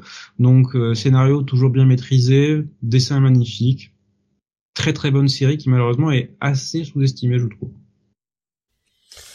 Donc le titre était sorti en fin, la fin du mois d'octobre, le 26 mhm. octobre. Le prochain tome est prévu pour euh, là dans quelques mois. En revanche, il est prévu pour le moment, en tout cas pour le 15 mars 2023. Oui, c'est madame. Ouais, à savoir que euh, ouais, c'est. Bah, d'ailleurs, en fait, euh, non, non, 15 mars 2023, non, c'est c'est c'est la, la parution VO en plus qui est, prévue pour le 15 mars. Excusez-moi. Donc la la parution VF n'est pas encore connue du tout. Euh, à voir quand est-ce qu'ils pourront sortir ça. Ouais, j'ai l'impression que ça met quand même un peu de temps à sortir hein, entre chaque tome. Bah, quand tu vois le style graphique, tu vois que ça prend du temps. Je, je crois d'ailleurs c'est plutôt une, une série mensuelle que que hebdo. donc tout un, un peut-être un tome un peu moins intéressant que les autres si j'ai bien compris mais la série est ah non très très bon hein. ah alors pardon j'ai j'ai du j'ai du mal à comprendre j'avais l'impression que ça baissait un peu en intensité du coup un peu moins euh, ah bah genre j'ai j'ai complètement rien compris. Non c'est moi qui peut-être mal exprimé. Non non non c'est euh, c'est moi. Comme je fais euh, trois trucs en même temps euh, pour préparer les images d'après et tout c'est c'est un peu c'est un peu plus compliqué forcément. Des fois je suis un peu plus distrait. Euh, on va continuer avec euh, Jonath pour ce titre. Donc ah possédé, excuse-moi, pardon. Ouais, possédé. Possédé. Euh, on va continuer avec euh, Jonath avec bah, une grosse série, euh, série qui, qui, qui, a le vent en ah poupe hein, depuis maintenant pas mal de mois. Euh, ah la sortie du 17e tome de Jujutsu Kaisen. Je connais pas. euh, Jujutsu Kaisen, tome 17, tome charnier, hein. enfin je sais pas comment on le dit en français. Oui. Charnière. Charnière. Charnière, ouais. Euh, puisque euh, souvenez-vous euh, dans la fin, alors du coup je vais être obligé un peu de un peu de spoiler la fin du, du tome du tome 16. Donc si vous l'avez pas lu, bah, bouchez-vous les oreilles, tant pis pour vous. Sur la fin du tome 17, donc c'est toujours évidemment par alors c'est GG Akutami, j'arrive jamais le prononcer. sur la fin du tome précédent, on avait l'intervention de Okutsu, qui eh bien était était tout simplement celui qui avait été commandité pour bah, pour tuer Yuji le, le, personnage le personnage principal qui est qui est qui est, qui est recherché. Euh, et alors Okutsu qui c'est? Bah alors c'est euh, le personnage principal de bah, du film hein, Jujutsu Kaisen et surtout de bah, de bah du euh, comment dire de, du chapitre 0 quoi enfin de, du premier euh, comment l'expliquer de bah de l'ancêtre un petit peu Jujutsu Kaisen la première la première série qui a été sortie il me semble je crois que c'était ça mhm. euh, et donc ce personnage là on l'avait pas vu jusqu'à présent dans dans le manga proper et donc là, on va le découvrir euh, aux prises avec euh, avec Yuji euh, et euh, et donc, alors c'est Yuta, hein, son prénom, je l'appelais Yuta.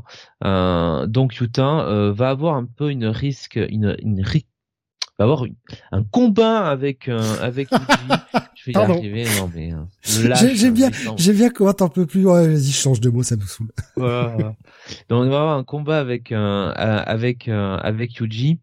Euh, et surtout, euh, en fait, on va comprendre que euh, en réalité, Utah, eh bien, est un. Enfin, je peux pas dire que c'est un agent double, mais en fait, en fait, Utah, il travaille pas pour le, haut conseil, il travaille surtout pour pour Satoru Gojo qui lui a bah, qui lui a laissé comme qui, s'inquiétait déjà de son sort et qui lui avait laissé pour mission de veiller sur les premières et les deuxièmes années, donc en l'occurrence les premières années, donc la, section Yuji et Yuta il vient pour euh, bah, pour sauver Yuji, pour sauver un peu tout le monde en fait.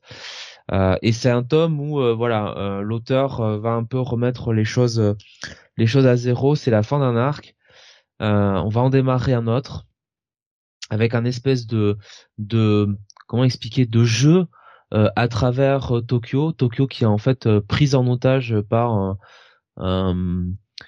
oui une sorte une forme de de, de jeu de jeu de jeu sanglant entre entre entre comment ah putain j'ai oublié le nom de de enfin possesseur de de magie quoi. Enfin les putain les comment ils s'appellent déjà?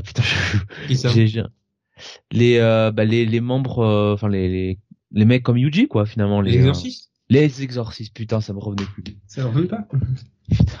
Les exorcistes. Donc euh, voilà. Donc c'est un peu un jeu comme ça. Et surtout c'est un tome où on va voir la famille Zénine qui va ah. être c'est pour ça que j'ai mise en noté le tome c'est pour ça que j'ai noté le tome parce que c'est c'est un volume qui est vraiment bizarre en fait dans sa construction je sais pas si, si tu l'as ressenti aussi parce que d'un côté, comme tu l'as dit, il y a cette espèce de mise en place de euh, jeu de survie en fait.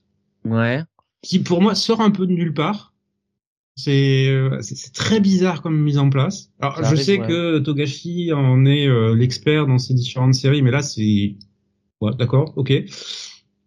Euh, donc je sais que je, je, cite Togashi parce que euh, Jay Akutami, qui est l'auteur de Jujutsu Kaisen, est un, énorme fan de Yu Hakusho.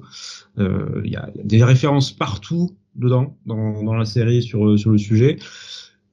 Mais là, c'était vraiment, vraiment le plus, truc le plus Togashi de, de la série.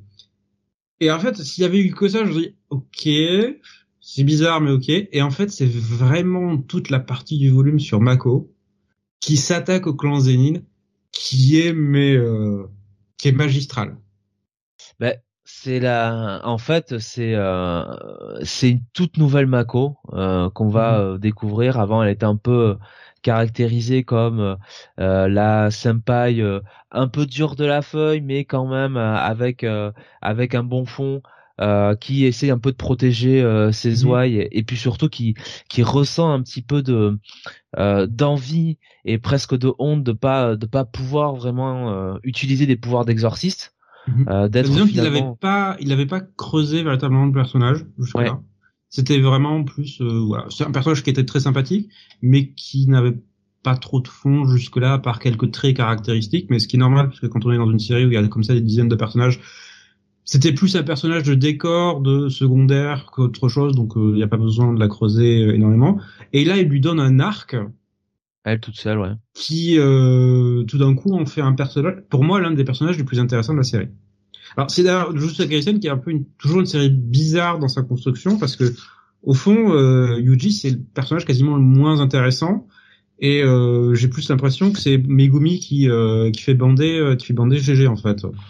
Oh, bah, je pense que je pense surtout que avec euh, l'histoire autour de la famille Zenin, euh, notre cher GG, euh, il, aime beaucoup Naruto aussi, hein. Ouais. ouais. Et, Megumi, Sasuke, bon, voilà quoi. Il y a, y, a, de ça, ouais. Il y a beaucoup de ça même.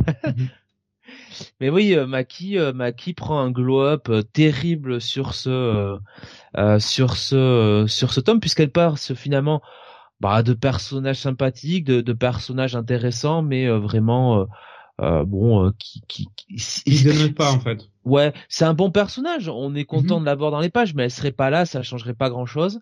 Et, là, ça... ouais, ça devient vraiment un des personnages. De toute façon, l'arc précédent a servi à liquider grosso modo tous les personnages dont il avait plus trop envie. Mhm.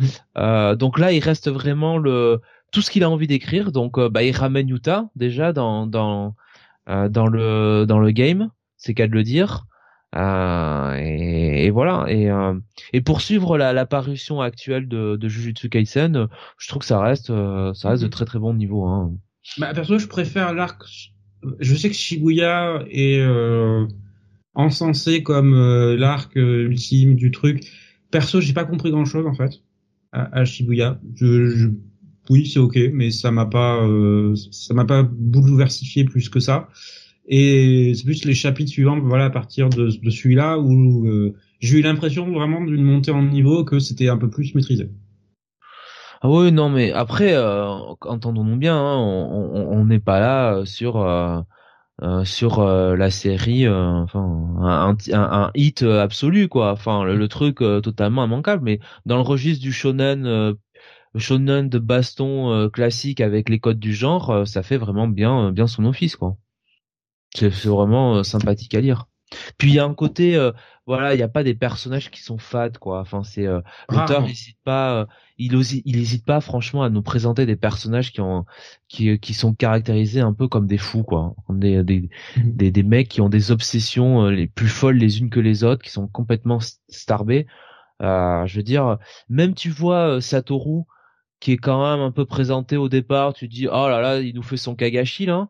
Mhm. En fait, euh, tu te rends compte que le mec, euh, non non, il est hyper froid et euh, si. Bah, l'une de de ses ambitions, c'était clairement dit, c'était de grosso modo décapiter tous les toutes les en fait tous les chefs du milieu exorciste ah pour faire avancer tout ce monde parce que c'est en fait c'est des gros enfoirés et il veut il veut débarrasser le monde des exorcistes de en fait de la corruption qu'il euh, qu a gangrène depuis toujours. Et le mec joue du fait qu'il a grosso modo le, pouvoir euh, entre guillemets ultime mhm. pour faire un peu tout ce qu'il veut dans la gestion de, de l'école euh, et de la manière d'enseigner quoi. Il fait pression sur eux. C'est dit ouais qu'est-ce que vous allez faire sinon Ouais. ah moi moi je veux moi je veux que Yuji reste vivant. J'ai pas envie que vous l'exécutez donc. ça. Voilà. Vous vous êtes pas d'accord? Bon très bien. Et c'est pour ça, hein, c'est c'est c'est comme comme il sait au bout d'un moment qu'on va s'en prendre à lui en premier, ben il avait déjà préparé la suite pour protéger Yuji avec mhm. euh, avec Yuta qui est un peu lui aussi euh, pareil. Hein. Alors lui il a un pouvoir différent, mais qui est un peu aussi un mec euh, t'as pas envie de faire chier quoi, qui est euh, c'est ça, voilà, qui est énorme quoi. Sur les réactions que j'ai vu passer, notamment sur le chat Discord, il y avait Alexin qui faisait le truc drôle, c'est que l'auteur déteste Gojo, le préféré de tout le monde. Il met Yuta en avant à la place. Ah, qu'est-ce Oui. Bah oui, alors il déteste Gojo, bon, en même temps il te le place quand même comme le perso le plus fort du manga quoi. Ouais. Et tout le monde a la trouille de lui quoi. C'est-à-dire que les méchants en gros passent leur temps dans ce manga à trouver des artifices pour, pour éloigner Gojo quoi, s'en débarrasser.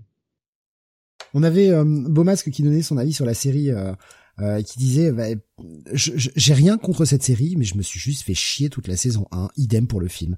L'univers est faible les personnes m'intéressent pas. C'est un sentiment que je partage un peu après avoir essayé deux trois chapitres. J'ai pas compris l'attrait en fait. J'ai pas compris l'attrait tout le monde vendait ça comme euh, gros gros truc et je, je je suis jamais rentré dedans. Du coup j'ai laissé tomber. c'est classique comme shonen sur le fond faut pas déconner Ouais, mais c'était, tu sais, genre la grosse série du moment, quoi, le gros shonen du mhm. moment, et je, je, je, suis pas rentré dedans. Mais tout comme, euh, tout comme Demon Slayer, hein, j'ai pas réussi à rentrer dedans. Mhm. Je, je sais pas. ça me ça me parle pas ou il faut que j'essaye un peu plus longtemps mais je sais pas moi si au bout de trois chapitres je suis pas accroché j'estime que j'ai donné la chance au truc quoi tu vois? Si en trois chapitres tu m'accroches pas merde euh, quand même euh, Bibi nous dit je trouve que ça se renouvelle bien post Shibuya pour la série alors que Alexandre disait je trouve la toute la partie post Shibuya très très chiante à part la partie Mako je sais pas moi je trouve que c'est plus inventif dans la partie post Shibuya après, moi, je sais pas ce que ça veut dire. Je me contente de lire. je ne comprends rien. C'est Maki, hein, par contre, hein. C'est pas Mako, hein. C'est Mako? Non, c'est Maki. Hmm, t'es sûr? C'est Maki Zenin, hein. Alors, euh. ah, Bibi nous disait, euh, Ah oui, c'est Maki. Ah, j'étais persuadé que c'était Mako. C'est Maki, euh, c'est c'est pas Maki, c'est Mako, mais du coup, euh, bah non. Très bien. Ah c'est pas sa sœur qui s'appelle Mako? Euh, je ne crois pas, hein, sinon ce serait un peu trop simple. Maki et euh, Mako sont dans un bateau, évidemment. Non, mais elles sont sœurs jumelles.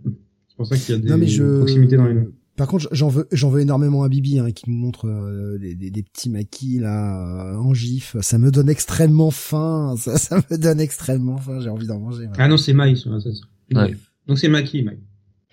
Oui. Voilà. C'est Jeff nous disait euh, Jujutsu j'aime beaucoup je trouve la mythologie de, et la mythologie pardon de l'univers et les relations entre les personnages de plus en plus riches et intéressantes. Mhm.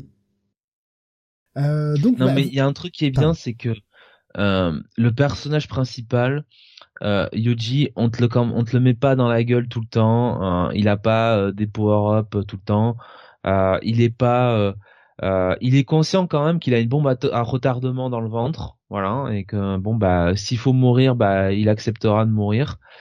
Euh, et euh, surtout il y a un côté il y a un côté quand même de ces personnages qui sont très sarcastiques.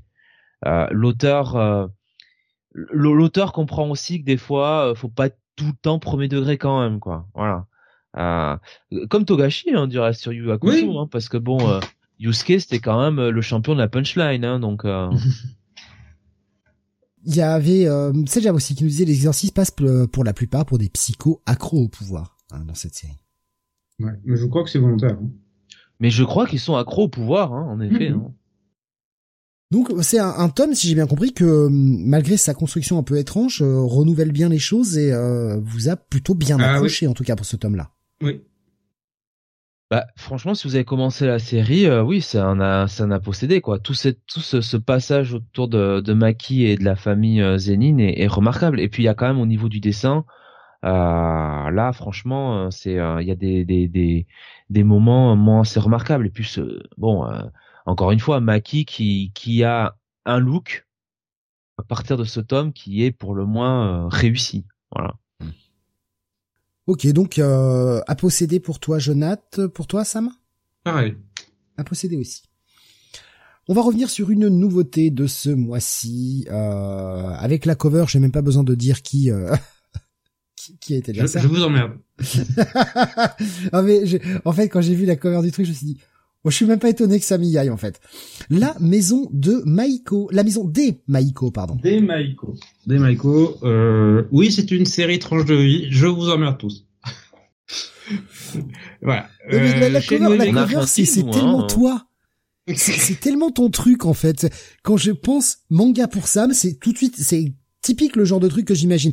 Et je, je, je, dis ça sans méchanceté aucune, hein, vraiment.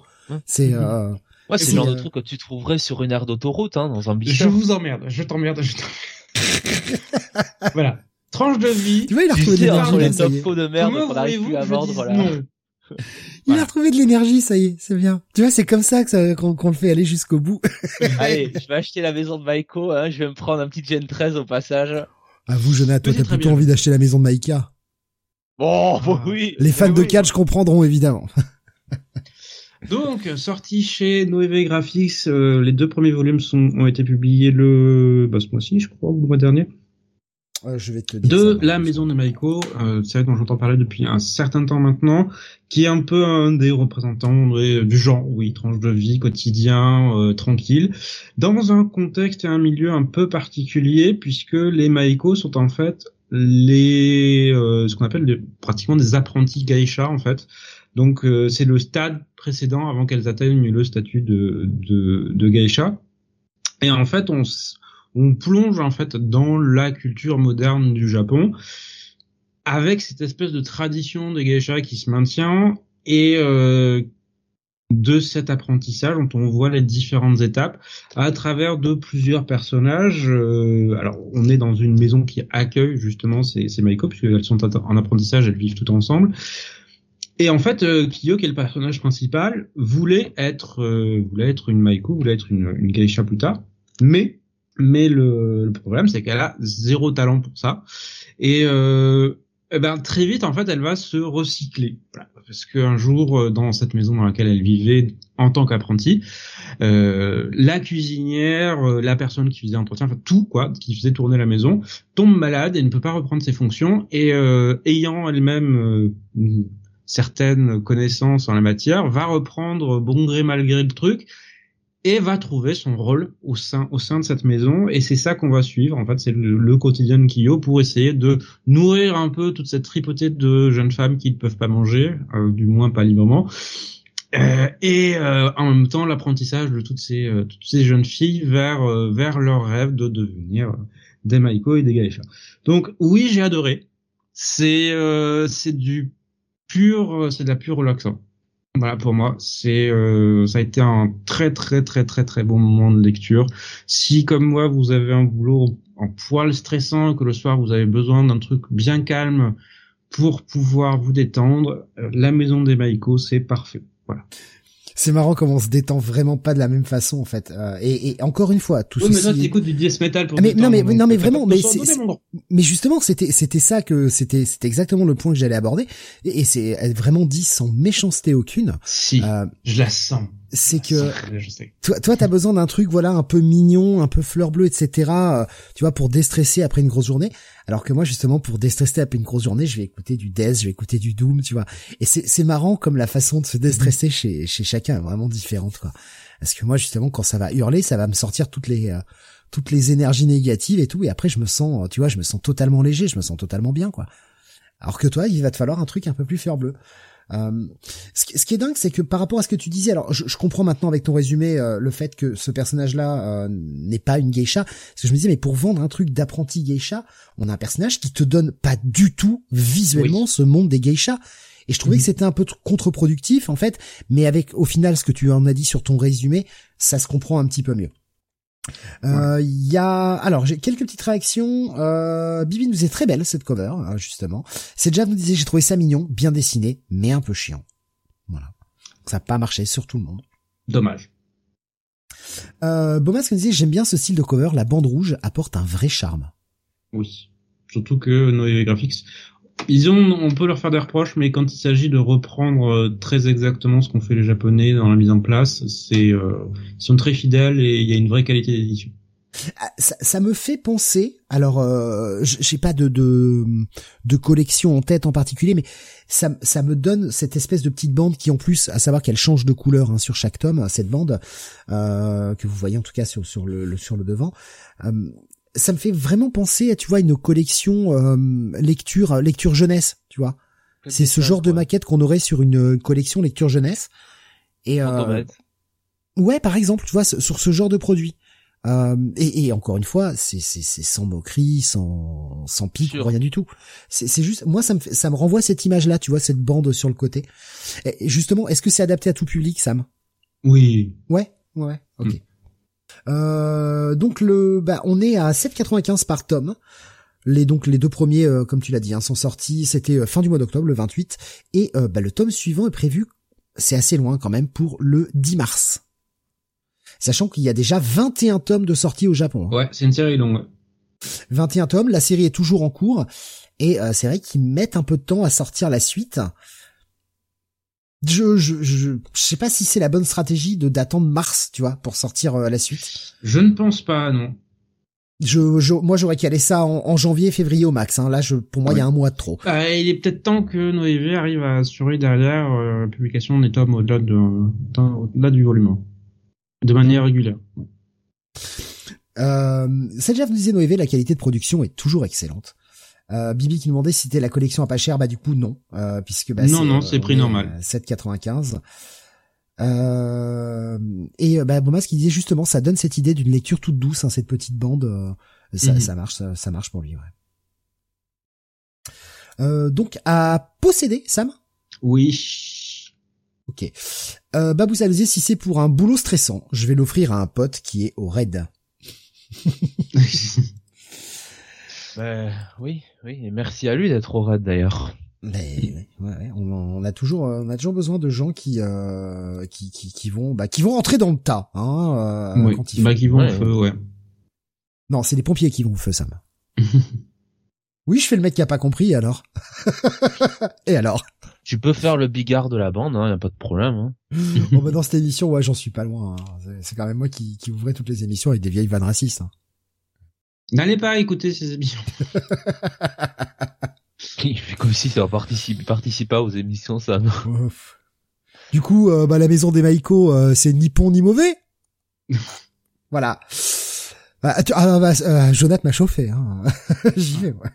Ah bah, le problème, c'est que celle-là, elle était pas drôle il y a 30 ans, elle est toujours pas drôle. Ah, ouais, je sais, mais je sais, mais j'aime bien. Justement, c'est bien pour ça que j'y vais, ça. ouais, on a compris, ouais. Tu pourrais être éditorialiste à l'équipe, hein, c'est bien.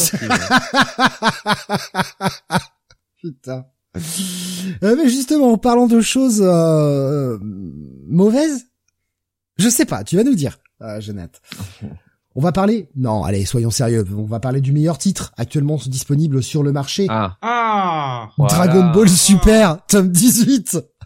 Regardez-moi cette cover. Regardez-moi cette cover. Badak, les enfants. Alors, c'est c'est de la publicité mensongère fait cette cover.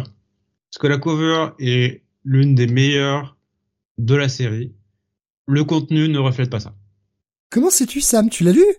J'ai lu les chapitres sur Manga Plus. Eh ben, eh ben vous allez pouvoir en parler. Même si c'était gratuit. Putain le mec, remboursez-moi. Remboursez-moi l'abonnement gratuit. Il va y avoir une, sur l'application de ces Manga Plus, il va y avoir une spécialité spéciale Sam là, remboursée. Sam a renoncé à ses vœux, nous dit Alexin, qui nous est comment détruire l'OAV Badak en un tome.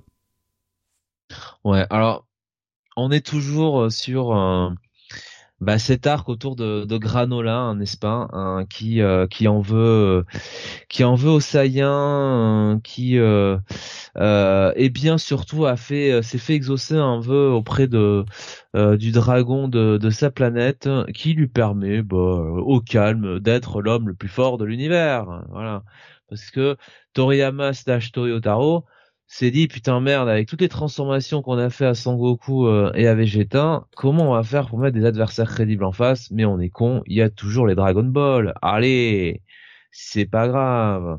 Et on pète le game. Je rappelle quand même que il y avait, euh, je crois que c'est Toriyama qui avait écrit que euh, il me semble, le, le dragon avait dit qu'il pouvait pas rendre l'un des personnages aussi fort que les guerriers d'espace parce que parce que le dragon était, était moins fort quoi. Il ne pouvait exercer un, un vœu que euh, qui était jusqu'au maximum de sa force. Donc euh, visiblement là on a oublié euh, tous les codes. Donc Granola maintenant est le guerrier le plus fort de l'univers. Mais ce qui est bien, c'est non non je crois que le truc c'est qu'il a échangé sa vie contre de la puissance. Ça il pouvait le faire. Ah oui ah oui oui oui. Mais c'est toujours le guerrier le plus fort de l'univers. Hein. La règle du fait que le dragon ne peut exaucer des souhaits qui sont au-delà de sa propre puissance, ou, ah. plutôt de la puissance de son propre créateur, ça, c'est clairement dit euh, dans le manga. Là, au moins, il y a, y a, des tas de conneries dans cet arc et dans cette série et dans voilà. Dans, dans Rose de ne devrait pas exister, mais c'est un sujet. Et puis il y a, y a quelqu'un qui a l'explication. Il nous dit ouais, mais là c'est d'autres Dragon Ball, voyons. Oui, oui, mais c'est pas même pas le sujet en fait. Et euh, c'est juste qu'il échange sa vie contre de la puissance et le stock de puissance est équivalent à ça. Donc euh, oui. Toujours est-il qu'aujourd'hui c'est le plus fort de l'univers et qu'évidemment bah, les gens euh, qui euh, les ennemis euh, qui en voulaient à sa vie bah évidemment eux aussi vont retrouver les Dragon Ball et eux aussi vont faire l'un de ses vœux pour l'un de l'un des quatre là adversaires là, je pas retenu le nom. Et donc ce tome ça va être un combat entre les deux guerriers les plus forts de l'univers avec Sangoku et Vegeta qui font bah grosso modo Thierry Roland et Jean-Michel Larquet. Voilà euh, et puis bon, quand même au début du tome, on nous réinvente le euh, la vie de Badak. Voilà. Euh, on, on, nous refait, euh, on nous redconne Badak, on nous fait une autre histoire. Bon bref. Écoutez, je, je, vais être totalement honnête, c'est pas ce qu'ils ont fait de pire. là-dessus. C'est pas, euh, c'est pas ce qu'il y a de plus déshonorant. Après, c'est con, putain. Euh, franchement, euh, il faut les avoir bien accrochés, quoi. Déjà, Clark avec Moreau, la finalité avec l'autre couillon qui lui dit, bon, tu voudrais pas t'entraîner avec moi là hein? Déjà, fallait, fallait les avoir bien accrochés, mais là, oui, c'est, c'est vraiment à chaque fois du combat pour faire du combat, quoi. Il y a pas de il y a, y a, pas de logique, il y a pas de, y a pas de finalité derrière ça. C'est, euh, c'est, c'est très très pauvre quoi. Voilà, c'est l'exploitation de la franchise euh, euh, bête et méchante quoi. On a l'impression finalement que chaque arc c'est un peu un, ben, comme ils faisaient les OAV à l'époque quoi. Voilà, il y avait toujours un OAV avec un nouveau méchant qui sortait nulle part. Voilà, voilà, et Sangoku allait l'affronter, très bien. C'est un peu ça quoi. Voilà. Donc Sam. Dragon Ball Super. Sam, on, veut ton avis. Qui cartonnent toujours quand même en France, hein, qu'ils en vendent quand même toujours des caisses, quoi. Donc ah bon. Euh. Ouais, ouais, j'ai vu ça. C'est complètement con, mais voilà. Non, mais c'est l'attachement à la licence, je pense. Oui, oui, je sais. L'attachement à la licence que les Japonais ont moins. Mais je, je sais pas, tu vois, je, je suis pas forcément d'accord avec toi, Jonathan, pour le simple et bonne raison que là, on est à l'aube d'un changement. Attendons de voir ce que ce changement va être le papy euh, Akira euh, Toriyama s'est retiré. Il a laissé les clés de la maison à son gamin. Moi, j'attends de voir en fait ce que le ce que le gamin qui maintenant gère la franchise va pouvoir donner, tu vois. Maintenant, si c'est pour faire aussi nul, bah ouais, tu es là la licence, c'est clair. Mais j'ai bon espoir que euh, que le gamin saura se sortir les doigts pour remonter un peu cette licence auprès du public. Il faut pas grand chose, hein. Juste écrire un peu mieux et les personnages un peu moins cons c'est quand même pas c'est pas difficile d'arriver à les faire oui, c'est pas difficile en théorie mais ça a l'air d'être beaucoup là hein, pour euh, pour euh, pour euh, ce qui se passe sur Dragon Ball Super quoi. Ça a l'air d'être vraiment très difficile quoi. Alexandre nous disait c'est Krypton maintenant les Saiyans. Et Raditz ils l'ont oublié. Bah oui. Raditz. Qui sait peut-être que dans un prochain arc on aura le retour de Raditz qui va devenir Super Saiyan 3 alors qu'il a déjà les cheveux longs donc les cheveux vont traîner sur le sol ah oui. Franchement j'avoue que je rigolerais presque si l'auteur faisait écrire, euh, imagine-toi, euh, scénario euh, alambiqué, Raditz devient Super Saiyan, et t'as l'autre couillon de Sangoku qui dirait « Oh putain, t'es déjà Super Saiyan 3 !» Tu vois, je, je, la verrais, je la verrais tellement venir, quoi, celle-là. C'est, c'est bien possible. Avec le Goku qu'on a, c'est bien possible. Et avec Vegeta qui cuit les œufs à côté. Ouais, donc un tome 18 qui vous a passionné. Euh... Oui, je me suis pas du tout senti voler. Euh, un pas satisfaisant. J'ai pas, j'ai pas senti qu'on remontait dans le temps pour chier sur mes, euh, sur ma lecture de Dragon Ball à l'époque. Oh. Un mètre entre punchline numéro 1 et punchline numéro 2. C'est ça, ouais. Et encore, c'est peut-être une insulte pour, pour, pour punchline, en fait. Non, je pense pas. C'est écrit par Tiny Howard, Sam. C'est peut-être même une insulte pour Tiny Ward, c'est dire la considération non, que non, non, Super. non, trop violent Sam, je ne peux pas tolérer, je ne peux pas. Écoute, Tiny Ward au moins essaye. Elle est ah non. ah non, non, non, elle, essaye, pas, non. Ah non, non, là, je, là, je suis pas d'accord avec toi, elle essaye pas du tout, elle en a rien à branler de ce qu'elle écrit. S'en fout. Elle a une caractérisation et tous les personnages ont la même. Quelle est la différence avec Dragon Ball Super? Bah, il y en a deux il y a Goku et il y a les autres. Tu vois, non mais il y a Goku, il y a les autres. Tu vois, il y a deux caractérisations. Il y a Goku, il y a Vegeta qui est mal écrit, mais oui, bien sûr. Ah, on a Kael et euh, Rubeus qui nous ont partagé euh, le design du Raditz euh, Super Saiyan 3 avec une, une traînée de cheveux, putain. La traînée, quoi. Dans DB Plus grande que le dragon sacré. Ouais, il l'avait fait dans DB Heroes, ouais. Ah, Rubeus qui dit le meilleur c'est Nappa SSJ. Alors j'ai jamais vu ce que ça donnait du coup. Est-ce qu'il a des cheveux qui poussent Ah mais mettez-nous le design parce que qu'est-ce qui se passe? Le mec a les cheveux qui repoussent? Ça c'est mieux que Petronas. Ah la hein. barbe, la barbe qui devient jaune. Oh putain c'est classe.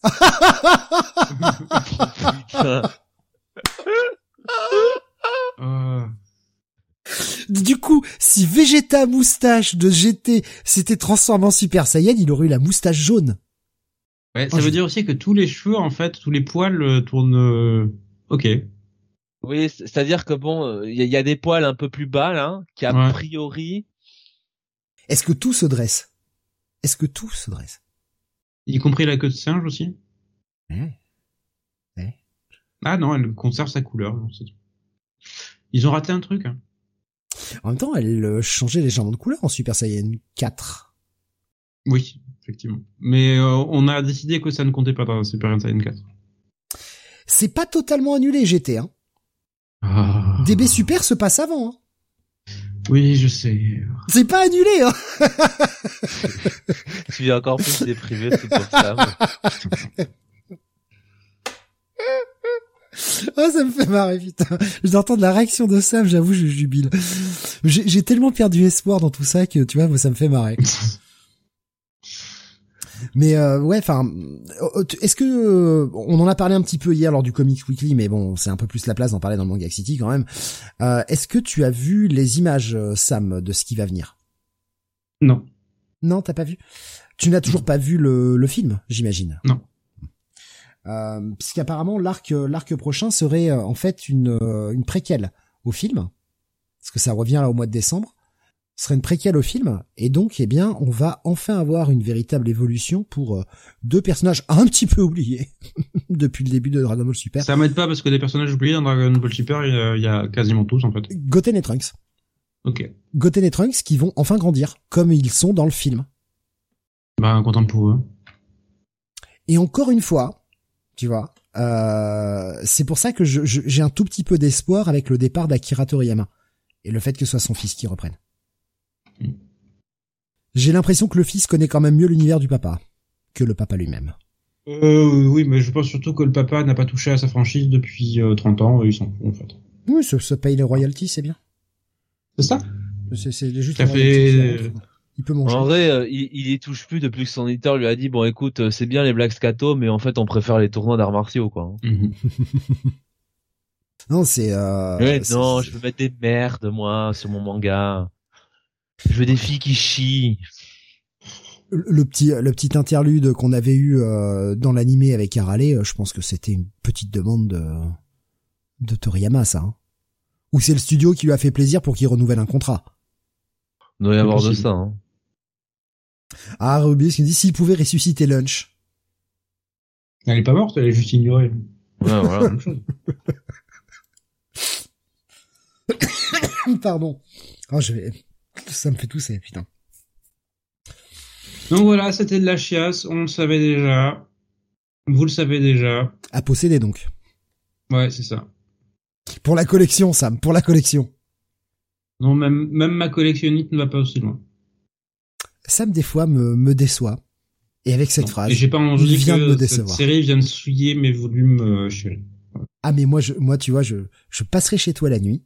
Hop, je cambriole. Et là je mélange tous tes tomes de Dragon Ball Super en les collant à tous tes trucs préférés pour voir si ça ah. si c'est si ça dégouline dedans et si ça les rend moins bien, tu vois. Hop, un petit tome de Dragon Ball Super en plein milieu de Sandman, tu vois, par exemple. Tiens, allez ah. Tu remplaces ces New X-Men par la collègue des Dragon Ball Super. T'enlèves toutes les pages et tu mets Dragon Ball Super à la place. Quoi, ça, ma Grant Morrison sur New X-Men ou Super, c'est la même chose. Il y, a une petite différence. Ce n'est Power Up, euh, voilà, c'est bon, quoi. Ouais, c'est un mec qui, qui vient ruiner une franchise historique. Voilà, c'est un peu la même chose. Il est désespéré, il ose même plus rien dire. il a coupé son micro, tu sais, pour gueuler. T'as tout son quartier là qui en peut plus là, qui qu'est-ce qui se passe? Il y a un mort. Putain. Il est en train de dire je vous déteste, je vous déteste tous. Ouais. ouais. Euh, donc euh, au moins à lire ou même carrément à éviter pour vous? Oh, arrête, euh, non.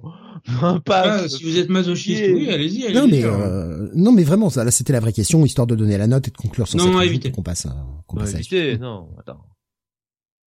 Alors, si vous avez un minimum de respect pour vous-même, ce que j'ai perdu pour moi il y a longtemps, évitez. Bon, si t'as perdu ton respect, achète, achète, ça m'achète. Non, non. Je, je, me sens déjà mal de le lire euh, gratuitement sur Manga Plus. oui, mais tu le triomphes pas, c'est offert. C'est ce qu'ils en pensent, tu vois. Lisez-le gratuit. Oui, la tarte à la merde, ouais, ça. Gratuit, c'est ce que ça vaut, quoi. bah, disons que j'aimerais, comme je disais, j'aimerais bien te rembourser quand même. Remboursez-moi mon temps perdu. C'est ça, ouais. Les 34 secondes que j'ai passées à regarder ces images sans aucun sens. Allez, on va continuer avec toi, Sam. On va changer radicalement d'ambiance. Euh, on va parler de Rakugo, volume 4. Euh, le Rakugo, à la vie et à la mort, c'est le titre français de, de, ce titre. Oui, chez le Lézard Noir, avant-dernier volume de cette série absolument magique, qui suit le parcours de plusieurs Rakugo gars. Euh, je crois que c'est comme ça qu'on les, présente, artistes de Rakugo. Donc, le Rakugo qui est un art... Euh, pas ancestral mais euh, pluricentenaire de purement japonais qui sont en fait des euh, divertisseurs. Voilà, c'est euh, c'est quelqu'un qui c'est un art particulier où en fait on a quelqu'un qui vient sur une scène raconter une histoire selon un ton particulier, mais de manière extrêmement codifiée. C'est-à-dire qu'elle doit être assise, elle doit avoir quelques ustensiles très précis, et elle ne peut pas bouger de là où elle est. Donc c'est vraiment un art euh, très, euh, un art oratoire euh, très très particulier. Et Rakugo, en fait, c'est avant tout l'histoire de l'évolution de cet art à partir de la fin des années 30 jusqu'à l'époque actuelle en fait. Et à travers ça, en fait, on va suivre la vie assez dramatique de plusieurs personnes dans le passé et dans le présent dans le passé, puisqu'on va suivre euh, ce qui va être la dernière génération, ce qui aurait pu être la dernière génération de Rakugo, et euh, dans le présent, la, euh, la, la reprise, la, la relève en fait de nouveaux talents qui va permettre à cet art de survivre à travers le temps. Et avec une dramaturgie extrêmement maîtrisée. Ça, ça reste un coup de cœur total cette série, que ce soit l'animé ou le ou le manga, parce qu'il y a une maîtrise des personnages qui est euh, qui est tellement forte, avec moult révélations, euh, moult twists. Donc euh, c'est ouais, c'est une très très très grande lecture. Normalement on devrait avoir le volume 5 qui est le dernier volume bientôt mais je ne saurais trop recommander cette série parce que c'est une plongée dans un pan de la culture japonaise qu'on connaissait, que je, personnellement jusqu'à l'animé je ne connaissais absolument pas et que j'ai découvert et pu euh, ainsi euh, goûter. Et mais c'est aussi un très bon drame en fait, je trouve. C'est euh, ça me fait penser un peu à tous ces téléfilms qu'on avait dans les années 80. C'est très chronique d'une vie à travers l'histoire et comment en fait euh, ça évolue sur plusieurs décennies. Personnellement, j'aime beaucoup, j'aime beaucoup cette série et euh, c'est euh, une forte, forte recommandation pour moi parce que c'est à posséder absolument. Voilà. Le tome 5 est prévu, si les choses ne changent pas assez rapidement. il est annoncé pour le 2 décembre. après avoir. Espérons. Bref, ouais, enfin. Ouais, à voir si, à voir s'il sort bien le, le 2 décembre. Mais J'en sais rien parce que le lézard noir il y a un peu instable, je trouve. Euh, j'ai du mal à me procurer les tomes quand ils sortent. Donc, euh, ah ouais? à voir. Ouais. Et les, les, ah, les, sorties ont tendance à bouger, ce qui est normal parce que tous les éditeurs ont des problèmes à sortir leurs trucs dans les temps. Mais là, ça devient un peu systématique. Euh, Qu'est-ce que j'ai vu passer? Euh, Bibi qui disait du coup c'est du théâtre féminin, c'est ça? Non. Non, c'est pas, c'est pas ça? C'est ouvert aux, aux, hommes et aux femmes. Alors historiquement, c'était plutôt des hommes, et en fait, au cours des dernières décennies, ça s'est ouvert, euh, c'est ouvert aux femmes. Euh, Rubius nous dit j'ai un tome de retard. Il y a aussi une affiche en promo pour les librairies. Et Alexin qui dit pourquoi sortir le 2 décembre quand tu peux sortir en janvier après l'augmentation? C'est vrai. Donc à posséder ce quatrième tome. Oui. C'est toujours aussi bon et euh, ça va être jusqu'au on va changer de type de poésie avec toi, Jonathan. Là, euh, on va passer d'un extrême à l'autre, quoi. On va parler d'une nouvelle série sortie chez euh, Pika euh, ce mois-ci. Ça s'appelle bah, le 16 novembre même, donc c'est sorti assez récemment. Ça s'appelle Your Evil Past. Euh, alors là, effectivement, euh, nous ne sommes pas euh, sur une histoire avec des personnes très gentilles. Hein. c'est dessiné et scénarisé par Takashi Sano. C'est une histoire qui sortait d'abord au Japon, enfin depuis 2017, qui arrive enfin, enfin chez nous.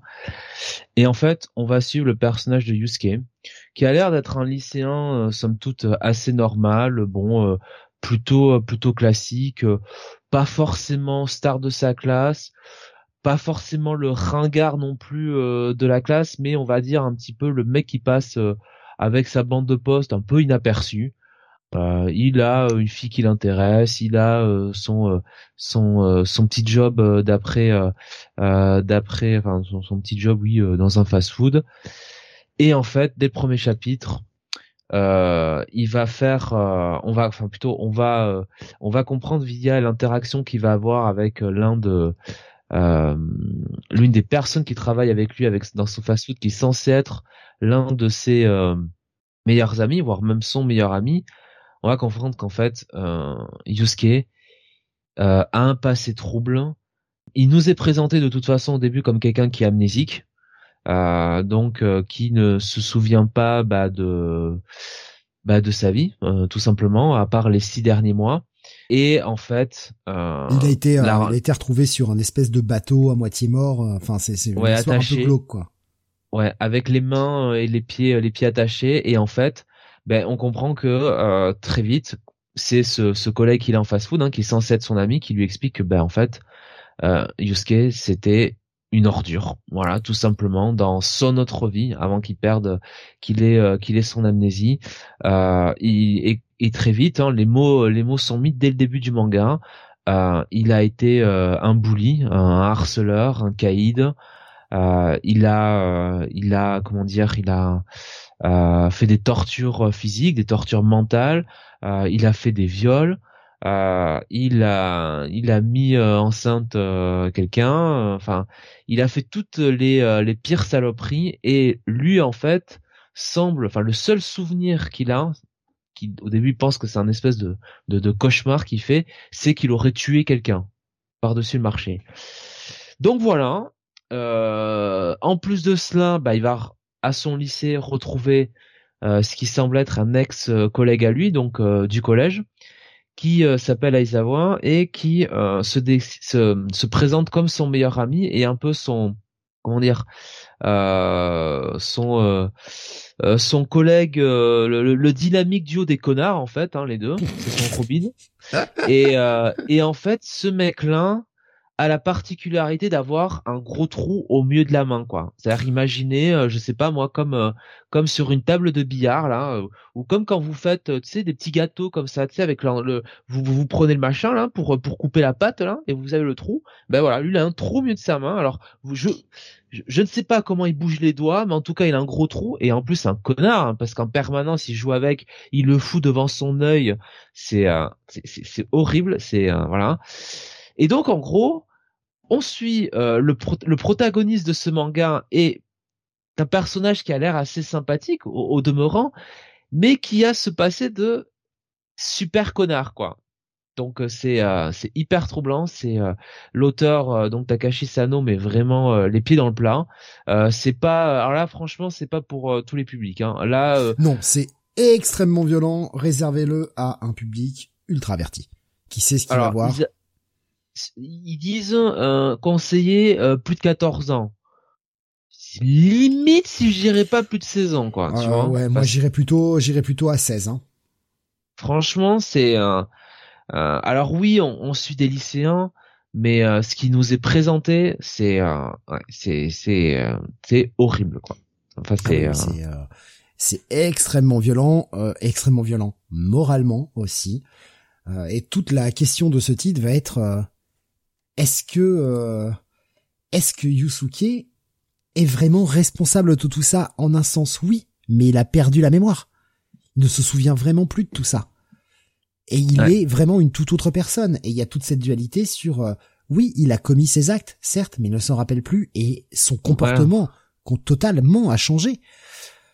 Peut-on encore l'accuser de tout ça? Et lui-même, quel monstre est-il quand il sait qu'il ne penserait jamais à tout ça, que tout ça le dégoûte, mais qu'il sait pertinemment qu'il a fait tout ça? Le titre est hyper dur. J'ai, trouvé ça extrêmement bien, bien foutu, en fait. J'ai, euh, j'ai vraiment beaucoup aimé ce titre. Et est-ce qu'il peut avoir sa rédemption aussi? Est-ce que, est-ce qu'une personne qui a un tel passé peut euh, légitimement euh, avoir avoir sa rédemption? C'est Ben oui, c'est ça, c'est ça la question. Parce que, enfin, tu vois que le mec a vraiment été le mec a vraiment été une ordure. Plus tu en découvres, il y a notamment toute cette séquence où le mec rencontre enfin, enfin, enfin, enfin faire un bisou à sa à sa copine, quoi. Tu vois, sa nouvelle copine. Le mec, bon, traditionnel, hein, se met à pisser le sang du nez, enfin le truc, voilà, il en peut plus. Et dès le lendemain, il arrive au lycée et euh, et t'as deux énormes chaudasses. Je vois pas trop comment les qualifier. Qui sont là. Ah, oh, tu veux pas faire un putes, hein. 3 Oh, rappelle-toi quand tu nous prenais, c'était vachement bien et tout. Enfin, des trucs. Euh... Elle dit même, elle disent même à la copine donc qui est, qui est toute sympa euh, de Yusuke, qui a la tête sur ses épaules, tout ça. Et tu sais, hein. Bon, t'inquiète pas. Au début, ça va être un peu dur, hein, parce que putain, hein, Yusuke, il est, je te dis pas. Il a une oh énorme bite ça oh va te hein. défoncer, ça va travailler, mais après tu vas voir, tu vas aimer ça. Ah, tu vas aimer ça, tu vas adorer. C'est un peu dur au début, mais après tu tu, tu vas adorer quoi. Non mais euh, et en plus on nous explique euh, alors un peu plus tard que ces deux filles au début tu sais c'était des filles euh, toutes sympathiques et tout mais qui en gros ont été enfin euh, comment dire brainwashées par la bite de Yusuke quoi. Enfin, c'est totalement perverti. Ouais. Non, mais... Et quand t'apprends un peu plus tard que le mec a violé quelqu'un, tu te dis comment les a-t-il pervertis quoi? Tu te poses la question et tout ceci n'est pas forcément abordé dès le début donc euh, les choses les choses pas plus tu en découvres plus c'est horrible quoi. Il y a cette espèce de fascination morbide que tu vas qui va commencer cet exercice vis-à-vis du personnage de Yusuke parce que t'es comme lui. Tu découvres les choses. Tu sais pas et en fait c'est une espèce de plongée dans dans, dans l'horreur totale. Mais ouais j'ai vraiment j'ai vraiment été accroché par ce titre. Euh, la façon de le raconter est, est vraiment bien foutue. Et tu sens que chaque personne cache clairement des secrets. Euh, en fait, finalement, presque celui qui a le moins de secrets, c'est au final le personnage de Yusuke. Parce que lui, il est vraiment nature. Le mec n'a plus que six mois d'existence dans sa tête. Ouais. Donc c'est presque le seul qui est euh, totalement transparent, alors que tous les autres ont des euh, ont des espèces d'agenda derrière à venir le torturer parce que bah, le, le mot se répand que le mec a perdu la mémoire, qu'il n'est plus lui-même et il commence à vouloir un peu le torturer avec toutes ses visions du passé. Et même la mère, je la trouve, euh... je sais pas, pour moi la mère elle cache des trucs quoi. Bah, la mère clairement, enfin quand on, ouais, il y a, quelque chose quoi. Il y a quelque chose de très très bizarre quoi là-dessus. J'ai vraiment trouvé ce, ce, truc super bien écrit. Euh, vraiment fascinant. Il y avait Bibi qui nous disait euh, c'est une horreur ce titre dans le genre dépressif, c'est le haut du panier. Adabana à côté, c'est les bisounours. C'est génial, voilà, c'est ça qu'on veut c'est la vie, mince. Mais il y avait euh, Beaumasque qui nous disait Sam nous parle de la vie, Jonathan de la mort. Jonathan tranche, Sam vit. Voilà, on a les, les tranches de vie, quoi. oui, on, on, on, se complète avec Sam. Donc c'est une série qui sera en 14 tomes, elle est finie au Japon. Euh, donc là, le premier tome est sorti le 16 novembre au prix de 7,50€ chez Pika. Le deuxième tome est prévu pour euh, mi-février. Moi, je, je, recommande chaudement en vraiment en insistant sur le fait que ayez conscience de ce que vous allez aller lire. On est quand même dans du sale et du dégueulasse, moralement surtout. Donc euh, préparez-vous si vous n'êtes pas euh, si, si c'est pas votre genre, ce genre de truc, si c'est le genre de truc qui vous dégoûte facilement, euh, n'y allez pas. N'y allez pas, vous allez vraiment ressortir un peu secoué. Bibi qui nous dit Sam recommande également, j'imagine. Ben non, justement, on a posé la question à Sam et euh, c'était un titre qui ne l'intéressait pas au final. Non, pas vraiment. Eh bien, tu as tort, Sam. Non. C'est très bien de voir des gens euh, se faire découper. C'est très très bien. Enfin, en tout cas, pour le moment, il y a, y a, rien de... À, part le trou dans la main qui est à la rigueur un peu choquant, et le mec qui se fait un peu tabasser au début, il y a, y a rien de visuellement... Euh, il y a pas trop de sang, il y a pas trop de tripaille. En tout cas, sur ce premier tome. La suite, euh, je sais pas. C'est une série que t'as lu au complet, euh, Jonathan, ou pas encore? Mais non, je l'ai découvert ah, tu, avec l'as la découvert sortie, là, euh, ce mois-ci. Et euh, je t'avouerai que j'ai rudement envie de voir la suite. Hein. Savoir que c'est déjà disponible en anglais, hein, pour ceux qui veulent pas attendre cette série déjà totalement sortie aux États-Unis. Des fois, ça leur arrive d'avoir des trucs avant nous. Est-ce qu'ils ont Kingdom déjà ah non, ils l'ont pas. Non. le coup de latte. Allez, on va. Donc euh, moi je. À posséder. Ouais, à, posséder, mais pour public averti, clairement. Voilà. On va continuer avec toi, Sam. On va, euh, on va calmer, hein. on va calmer un peu le jeu. On va parler euh, de Réimp numéro 6. Oui, série dont je vous parle quasiment à chaque émission, j'ai l'impression. Euh, on continue ça sort vite, hein. Oui, ça sort relativement vite. J'en suis très content parce que j'adore, euh, j'aime beaucoup beaucoup cette série qui nous plonge dans le million, dans le milieu de l'édition de manga japonaise avec un regard un peu plus adulte que ce qu'on avait eu par exemple sur Bakuman. Euh, et en fait, avec ce volume 6, on change un peu de braquet par rapport au précédent volume, parce que jusque-là, on suivait avant tout le personnage de Kokoro, qui était une jeune femme qui cherchait un peu sa, sa voie et euh, s'engager dans ce milieu sans vraiment y connaître grand-chose au départ. Et on en découvrait les différents aspects. Et ces derniers volumes, on la, voyait notamment chapeauter un jeune artiste euh, qu'elle plaçait comme assistant et potentiellement pour le, lui faire avoir sa propre série. Et euh, dans ce volume 6, en fait, on on s'éloigne un peu de ça, même si le début du volume achève en fait la première étape justement de ce parcours de ce jeune auteur qui était assistant et qui va peut-être avoir sa propre série maintenant. Et en fait, euh, au-delà de ça, parce que c'est grosso modo les 50 premières pages qui terminent en fait cette première étape, ce qui m'a vraiment intéressé dans ce volume 6, c'est que euh, l'autrice va s'intéresser à tout ce qu'il y a autour du milieu de manga au, Japon. On va avoir euh, par exemple tout un segment sur les plateformes de publication de manga en ligne qui offrent des offres, des, euh, des contrats en fait à des auteurs qui ont l'air extrêmement intéressants sur le papier, mais qui en fait les arnaquent un peu, voilà, et euh, qui ont tendance à fermer extrêmement vite parce que la rentabilité financière n'est pas là au bout de quelques semaines. Donc vite, euh, faut, faut, on ferme tout ça et puis ça dégage et euh, bah, les œuvres, on les garde. C'est nous qui avons les droits. Vous l'avez dans l'os.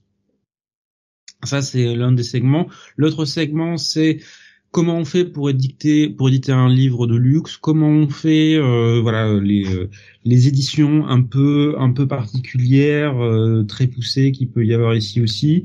On a aussi l'autre point de vue de l'autre côté c'est qu'est-ce que c'est être libraire au Japon par exemple? Et pas que dans un gros complexe de librairie en ville mais au fin fond du Japon, euh, dans un trou paumé, euh, comment on fait pour avoir les bouquins à temps, comment on fait ceci. C'est euh, c'est très diversifié, je trouve, ce tome. on a aussi un, un, segment que je trouvais très intéressant sur les relecteurs. Voilà, un truc qui qui nous, comme on est des pas mal de, de gros lecteurs, nous ici, sur lequel on se pose parfois des questions quand on voit les coquilles qui nous arrivent dans certains dans certains trucs bah, on voit le rôle relativement important que ça peut avoir. C'est pas simplement la correction de faute, c'est euh, est-ce que c'est euh, est-ce que le propos est logique, est-ce que voilà, est-ce que l'auteur ne s'est pas trompé sur les références, ce genre de choses? Donc c'est euh, c'est très très intéressant. Ça permet de découvrir plein de métiers autour de l'édition et d'élargir pas mal ses horizons et d'élargir les horizons de la série en elle-même, de montrer que c'est oui, on n'est pas focalisé que sur l'édition de manga en elle-même. Il y a tout un écosystème autour et c'est euh, ouais, c'est vraiment passionnant de découvrir tout ça. Donc voilà, Rim, c'est chez euh, Et si le milieu vous intéresse, je le recommande chaudement parce que c'est c'est à la fois didactique et en même temps il y a un narratif derrière qui fait qu'on est on est entraîné dans l'histoire et dans la vie de ces personnages. Gros à posséder donc pour ce sixième tome, toujours au prix donc de 7,60 chez Glénat. Le tome suivant est prévu pour le moment pour le 15 février. Mois de février a l'air d'être euh, assez hard, hein euh, Mars va être pire. Parce que là, on a quand même beaucoup de choses là, qui sont euh, annoncées pour euh, février, hein, ce mois-ci. De toute façon, le premier trimestre, bah, de toute façon, il y a, il y a Angoulême, hein, donc forcément, c'est traditionnel. Et justement, un titre dont le prochain tome sortira au mois de février aussi, hein, on reste un peu sur ce thème-là. C'est une nouvelle série, alors avec une publication un peu particulière, puisqu'on a sorti le premier tome le 26 octobre et le deuxième tome le 16 euh, novembre, donc assez proche. Et puis le, prochain tome sera est d'ores et déjà annoncé pour le, 15 février là aussi. Euh, c'est sorti chez Glénat une nouvelle série qui s'appelle Shujin X, Jonathan. Oui, euh, c'est scénarisé par Sui Ishida qui, souvenez-vous, avait fait notamment bah, Tokyo Ghoul, hein, euh, pour ceux qui connaissent. Donc là, c'est un CNN aux éditions Glénat. Euh, et euh, en fait, on va être sur une histoire un petit peu dans un Japon dystopique d'une certaine façon puisque euh, en gros, euh, en euh, donc à la fin des années 90, en gros, le, Japon, enfin le monde a été divisé en différentes provinces qui qui sont qui sont qui sont gérées de manière autonome à cause de ces de ces, ces d'une multiplication de surhumains donc bah, les fameux Shujin il y a eu une espèce de, bah, de grande guerre, voilà, qui a, qui a provoqué ça. Et 50 ans, 50 ans après, donc c'est là euh, bah, où se passent les événements euh, euh du manga. Euh, on va, dans le premier tome, découvrir toute une galerie de personnages, et en particulier la, la une jeune fille qui s'appelle Ellie. Euh, qui est alors qui est bah, tout simplement agricultrice, voilà, qui, qui cultive euh, des, des légumes et qui prend qui prend l'avion tranquillement. Sauf qu'elle va prendre un avion avec un, un Shujin et pas un gentil Shujin, un méchant Shujin euh, qui euh, en gros a un espèce de pouvoir ou qui enfin il se transforme en fumée euh, donc il fait péter l'avion, ça change totalement euh, le destin de de Ellie. Et puis on va directement basculer sur le quotidien de Tokyo, euh, qui va devenir un peu le protagoniste de cette série. Et, et Tokyo, lui, donc c'est un lycéen un peu sans histoire, pas pas très intéressé par l'école. qui a du mal un peu à trouver à trouver sa voie et qui vit dans l'ombre de son meilleur ami donc Azuma qui lui alors c'est un peu bizarre mais euh, vit avec un espèce d'esprit euh, de justice euh, exacerbé à son paroxysme qui fait que bah en gros il veut se transformer en un en un vigilanté quoi en un super héros il veut dépasser sa condition lycéen. Alors Azuma en plus de ça évidemment est très athlétique spécialiste en arts martiaux très bon à l'école et euh, il est censé incarner un exemple à suivre pour Tokyo, mais Tokyo qui est un peu du genre euh, un peu pessimiste se dit bon bah c'est pas pour moi. Euh, donc voilà, ils sont amis et un jour ils vont se retrouver dans la rue, donc du côté, du côté de, Yamato en fait. ils vont tomber sur des malfrats qui bah, utilisent des pouvoirs de Shujin et, les attaquent et utilisent notamment des, des seringues hein, pour se transformer et du coup euh, Azuma et Tokyo vont euh, d'une certaine manière récupérer ces euh, ces seringues et n'ayant pas d'autres moyens pour se défendre que de se transformer en Shujin, ils décident mutuellement de se planter les seringues. Donc il y a ce, ce sérum qui les transforme. Et, et en fait, bah, c'est un peu le twist du manga, c'est-à-dire que ça ne marche pas sur Azuma, alors que c'est censé être le, le justement le héros logique et c'est euh, Tokyo. Euh, le pessimiste de base euh, le bah, mec un peu médiocre qui se transforme en Shujin un Shujin vautour et qui arrive à sauver à sauver son ami. Et au fil de, ces deux premiers tomes il va essayer un peu de découvrir ses pouvoirs et euh, c'est comme ça qu'il va rencontrer Ellie. Euh, il va être sur sur cette trajectoire qui va l'amener à Ellie, qui elle aussi a des a, a, des a des compétences, on va le dire comme ça. Et, et les deux vont être bah, vont faire finalement équipe et vont essayer de bah, de et B d'utiliser leur pouvoir euh, à des fins, euh, je dirais, euh, bénéfiques. Ils vont être recueillis au fur et à mesure du manga par une organisation qui gère un peu les Shujin de, manière positive, qui qui essaye un peu de maintenir l'ordre. et évidemment, va y avoir un groupe un peu de, comment on pourrait le qualifier de bah de Shujin méchants qui sont un peu anarchiques, qui veulent un peu mettre la main sur le Japon. et voilà, donc c'est comme ça que ça part. Et en fait, euh, Suishida, alors ça va arriver dans euh, beaucoup de chapitres. En fait, euh, c'est un, un, peu du spoil ce que je vais vous dire, mais en fait, on se rend compte que tout ce que je suis en train de vous dire là, c'est un prologue de ce que va être son histoire, quoi. Euh, et, euh, et, au final, il va écrire un prologue qui va durer euh, plusieurs mangas, qui va lui servir plusieurs tomes, qui va lui servir un petit peu à introduire tous ces personnages, à un petit peu faire du du world building et à mettre un petit peu tous les, éléments euh, en place avant de vraiment lancer ce que lui considère être le début de, de Shujinix. Euh, donc c'est une série qui paraît sur sur Manga Plus. à peu près. Alors je sais plus si c'est chaque semaine ou tous les 15 jours, mais c'est c'est une série que que j'apprécie honnêtement. Je trouve que c'est plutôt plutôt sympathique à lire. Il y a une bonne bonne caractérisation des personnages. Tokyo est un protagoniste derrière lequel on a de la on a on a de la facilité à se mettre de même Kelly. À l'inverse, Azuma est vraiment dès le début écrit comme un mec un peu lourd, un peu tête à claque. Euh, on a un peu envie de lui dire mais ferme ta gueule. Et c'est totalement fait exprès de la part de Sue euh, Ishida. Euh, il y a toute une galerie de personnages intéressants, le fameux homme fumé, hein, homme nu, homme, oui, homme fumé, si je puis dire, Smoke. Euh, mais alors lui, par contre, qui garde la tête. Smoke, donc qu'on découvre euh, au tout début du manga dans, l'avion avec euh, Ellie, euh, lui aussi c'est un personnage pour le moins rocambolesque.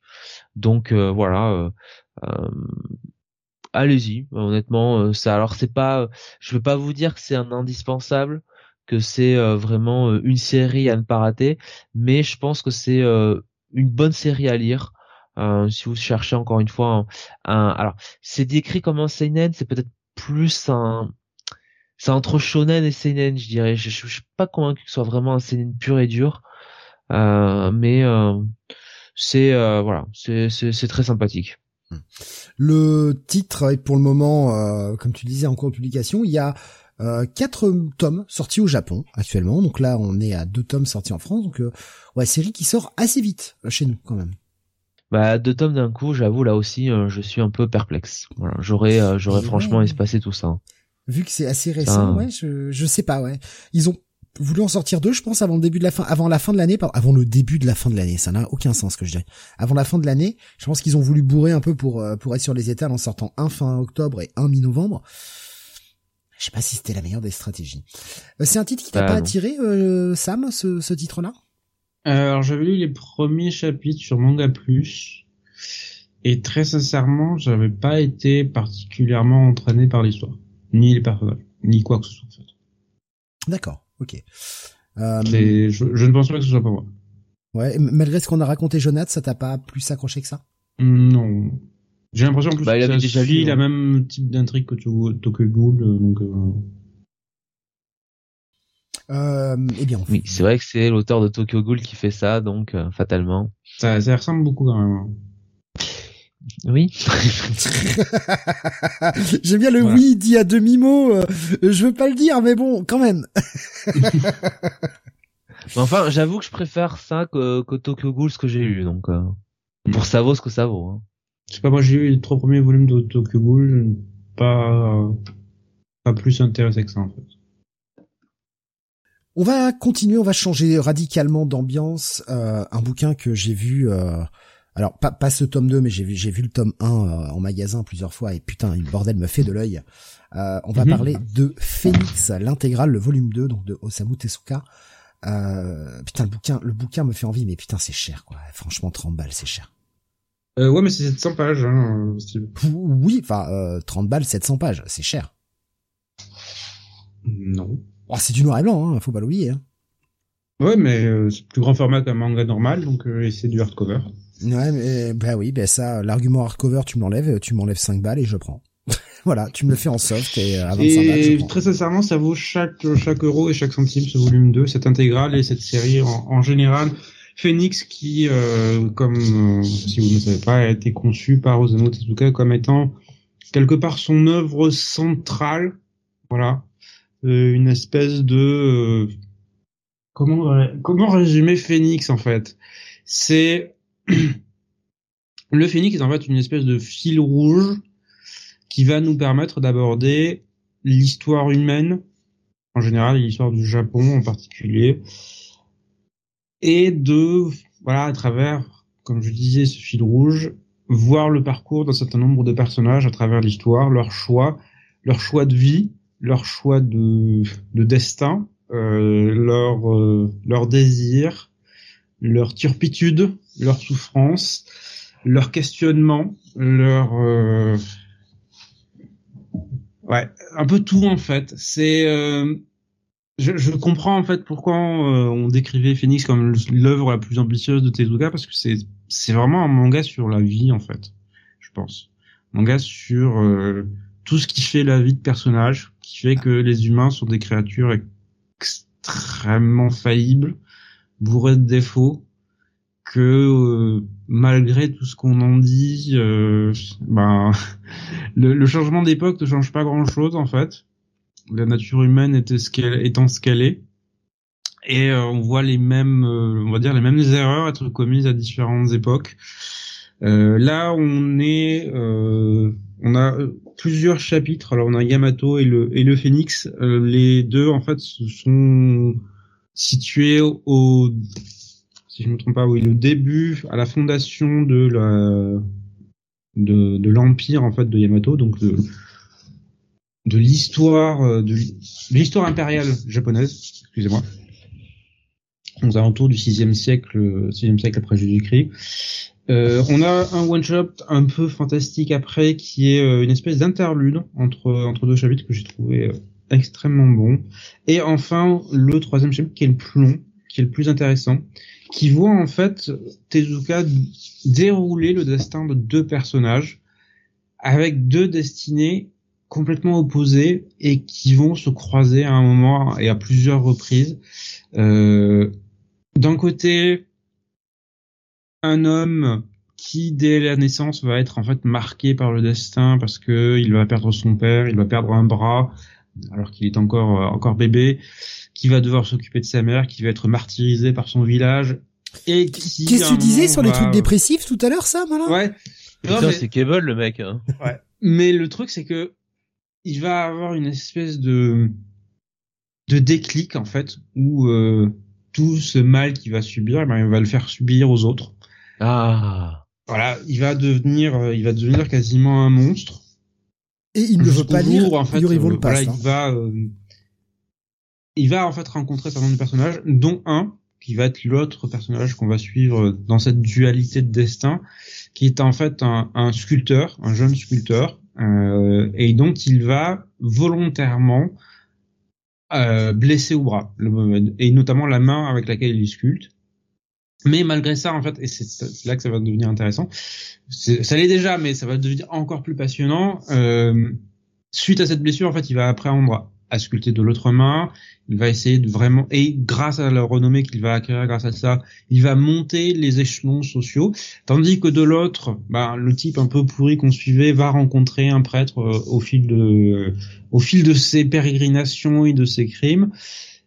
Et on va avoir en fait une, comme je disais, cette espèce de, de parallélisme des formes et des destins entre euh, le sculpteur blessé qui était pur en fait à la base mais parce qu'il va s'élever dans l'échelle sociale et dans l'aristocratie, va en fait perdre ce qui le rendait spécial en tant qu'artiste et euh, pourrir en fait sur place.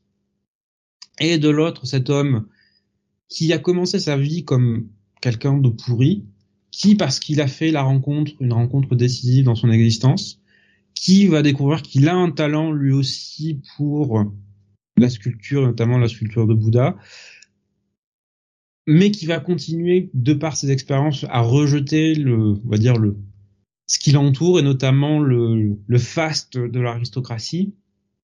Il va rejeter en fait tout ça pour mener sa vie en tant qu'homme libre. On va voir ces deux destins et ces deux finalités qui euh, qui amènent ce questionnement sur justement la vie, le destin, le choix en fait et le fait que malgré les circonstances, en fait, peu importe le contexte, personne n'a une vie prédestinée. Tout dépend des choix qu'on fait au, fur et à mesure de sa vie. Donc c'est euh, encore une fois Phoenix, c'est une très très très grande œuvre. Voilà, le, premier tome était déjà impressionnant, le second tome est euh, très très au-dessus, je trouve. Il y a, y a un vrai propos qui est, qui est développé et euh, j'ai pas regardé les dates exactes où il a fait, mais on voit que les, euh, les questionnements qui ont traversé l'esprit de Tezuka en, en rédigeant ça, en créant cette œuvre, sont aussi celles qui étaient très importantes quand il faisait Bouddha en fait, quand il faisait le, le manga Bouddha. C'était ça, ça se voyait, ça se voit. Il y a des croisements de pensées. tu vois que c'est des, des idées, des pensées qui l'ont euh, qui l'ont agité pendant longtemps.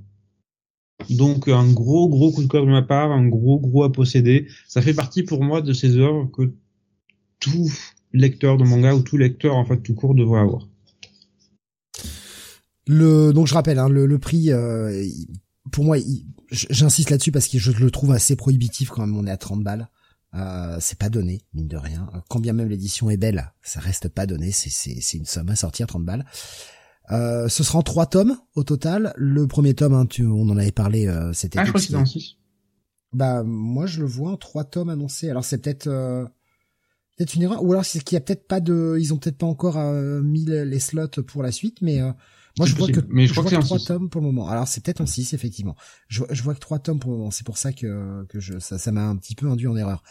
Euh, donc, le, le, premier tome était sorti le 10 août. Là, celui-ci est sorti le 9 novembre.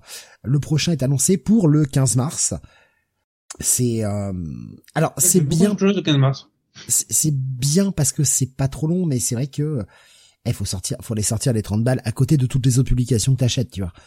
Il mm. faut les sortir les 30 balles, quoi. C'est, ouais, c'est pas donné. Ça, ça m'intéresse beaucoup. Pour ce que c'est, c'est même pas, c'est pas très cher. Ouais, c'est du Tesuka, ça m'intéresse beaucoup si tu veux, mais, mais, ah, ce prix-là, ce prix-là, franchement, pour moi, il y a quand même un, un, un palier psychologique. Euh, même si c'est du plus grand format, tout ça, ça reste 30 balles pour du manga, quoi. Et c'est un palier psychologique que, pour le moment, je ne suis pas en mesure de franchir. Juste en termes de psychologie, tu vois. Mm.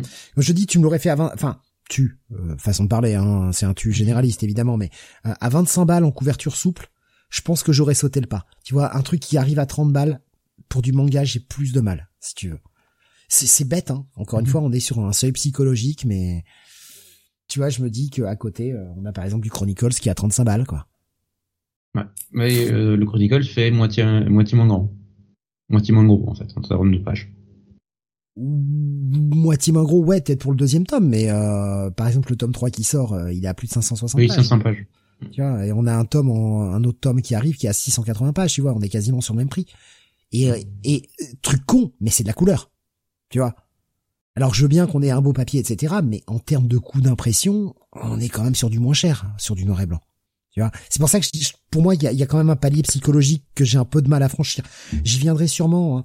Les Lone Wolf Cub à 32 euros, mais oui, tout à fait, Alexin. Et c'est aussi ce qui m'arrête. Honnêtement, moi, le, prix de Lone Wolf Cub, pourtant, ça m'intéresse fortement, mais ce, prix-là, pour moi, il est prohibitif. vu le travail d'édition, vu ce que ça coûte à produire, c'est pas si cher que ça. Ouais, mais ce qui sort de ma poche, si tu veux, est prohibitif. Encore une fois, et, et c'est pas que j'ai pas les moyens.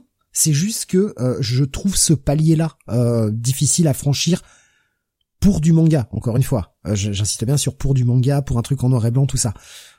Tu vois, c'est j'ai pas la même appréciation et puis bon je suis quand même moins attaché au manga qu'aux comics mais après euh, connard comme je suis j'achète les, les couteaux Noken à 15 balles quoi hein, tu vois parce que oui bah, alors, oui. l'édition qui est disponible surtout ouais alors je, je, je vais je vais annoncer un truc oui parce que je me suis pris le, le, le tome 2 là alors j'avais pas compris que c'était mensuel. J'avais pas compris ça. Moi je, pensais que ça sortait tous les deux mois, tu vois. Je me suis dit bon c'est cool, 15 balles tous les deux mois. Bon voilà. Et putain merde c'est 15 balles mensuel quoi. Alors ouais ok j'aurais vite la fin quoi. Me fait chier quoi. Putain c'est mensuel quoi. Alors pour moi ils sont mon, mon étagère, je les ai pas lus. Je les ai juste feuilletés, je fais ah c'est cool hein. Je vais pouvoir les lire. Hein. Un jour. il y a la légende de Rao en janvier, nous dit euh, Alexin. C'est quoi la légende de Rao je, je, je, fais mon inculte. C'est un one shot euh, spin-off. Ah ouais, tous les, ouais, ils avaient sorti un sur Julia, sur Rao, etc. Ils en avaient sorti plusieurs. Ah, ils, les ressortent aussi? Euh, Oui, dans cette nouvelle édition. Ok. Est-ce que c'est, bah, pour ceux qui l'ont lu, est-ce que c'est quelque chose d'indispensable? Ah, je l'ai pas lu moi. Ah, tu l'as jamais lu, d'accord. Non. Je, je, me demande si c'est vraiment quelque chose d'indispensable ou si vraiment on peut Enfin, si, indispensable, non, puisque ce sont des one-shots à côté, mais est-ce que ça rajoute vraiment quelque chose et que c'est vraiment cool et ça apporte une vraie plus-value ou est-ce que franchement, si on le lit pas, on, rate vraiment que dalle, quoi, tu vois, c'est un peu comme les taïnes, quoi, tu vois, est-ce que il y a certains taïnes que tu peux zapper, Ne lançons pas ce débat sur les taïnes. Bah, il y en a certains. Qui ne servent à rien. Pas tous, je suis pas d'accord, pas tous. Certains, certains dans 99% des cas, ah, ça. Oui, on est d'accord. j'aurais été, j'aurais été moins dur que toi. J'aurais dit dans 80% des cas, tu vois. Ah, j'ai cru que t'allais dire 98%. Non, non, non, je, je, dans 80% des cas, tu peux les zapper, quoi. Ah, et même 85. Il y en a certains qui sont, euh, qui sont essentiels. Euh, Alexandre disait non mais c'est sympa, euh, ils ont fait l'anime euh, Rao de, de, de Rao pardon en 13 épisodes il y a quelques années. Je savais même pas, j'étais passé totalement à côté de ce truc. Et après là tu vois, une, bah, une fois que j'aurai fini, euh, je le craquerai peut-être avant, mais j'avoue que la nouvelle version de City Hunter elle me botte quoi. Alors je l'ai pas prise parce que j'ai la version que j'ai lue et que voilà ça fait un peu trop de réédition. Ouais, moi je, je, je l'ai plus, euh, je l'ai plus du tout. J'avais ça quand j'étais jeune, mais je l'ai plus mhm. du tout. Donc, euh, elle, elle, me botte bien, tu vois. Et, et, en même temps, putain, ils sont chers aussi. Je, je les trouve un peu chers. Les ouais, 17 euros. Mais en même temps, c'est des gros tomes. Hein. Là aussi, euh, c'est du 500-600 pages, je crois. Euh, petite question de Nico Chris avant de passer à la suite, euh, qui nous dit Dororo, c'est un, un must-have pour toi, Sam? Hum c'est bien, mais euh, tu sens que c'est le le début en fait du, du travail de, de Tezuka pour passer sur du manga plus adulte. Voilà. C'est pas encore complètement au point. Parce que là c'est la c'est l'œuvre de transition pour pour Tezuka. Et en plus la fin est, euh, est relativement expédiée en fait. C'est c'est le principal défaut de principal défaut de de, de Doro. Je, je, sais que je finirai par me prendre euh, un jour ou l'autre euh, tous les tous les produits Tezuka. J'aime beaucoup ce qu'il fait, j'aime beaucoup ce qu'il a apporté. Euh, des, des, choses comme Blackjack, etc., qui sont voilà, qui sont des œuvres que, que j'ai envie d'avoir en fait. Je repousse parce qu'une fois que tu mets le doigt dedans, après tu fais comme ça, t'achètes 28 bibliothèques et t'as plus la place, et mhm. voilà. T'es, t'es gentil avec 28. Oui, non mais tu sais, j'ai déjà racheté des bibliothèques et j'ai déjà plus de place quoi. Donc, mhm. Donc euh, bah, j'avais ma stratégie carton, mais au bout d'un moment, tu sais, ça fait chier quoi d'avoir tout dans des cartons quand tu vas retrouver un bouquin, mm. c'est casse-couille quoi. Ça prend moins de place, mais c'est casse-couille.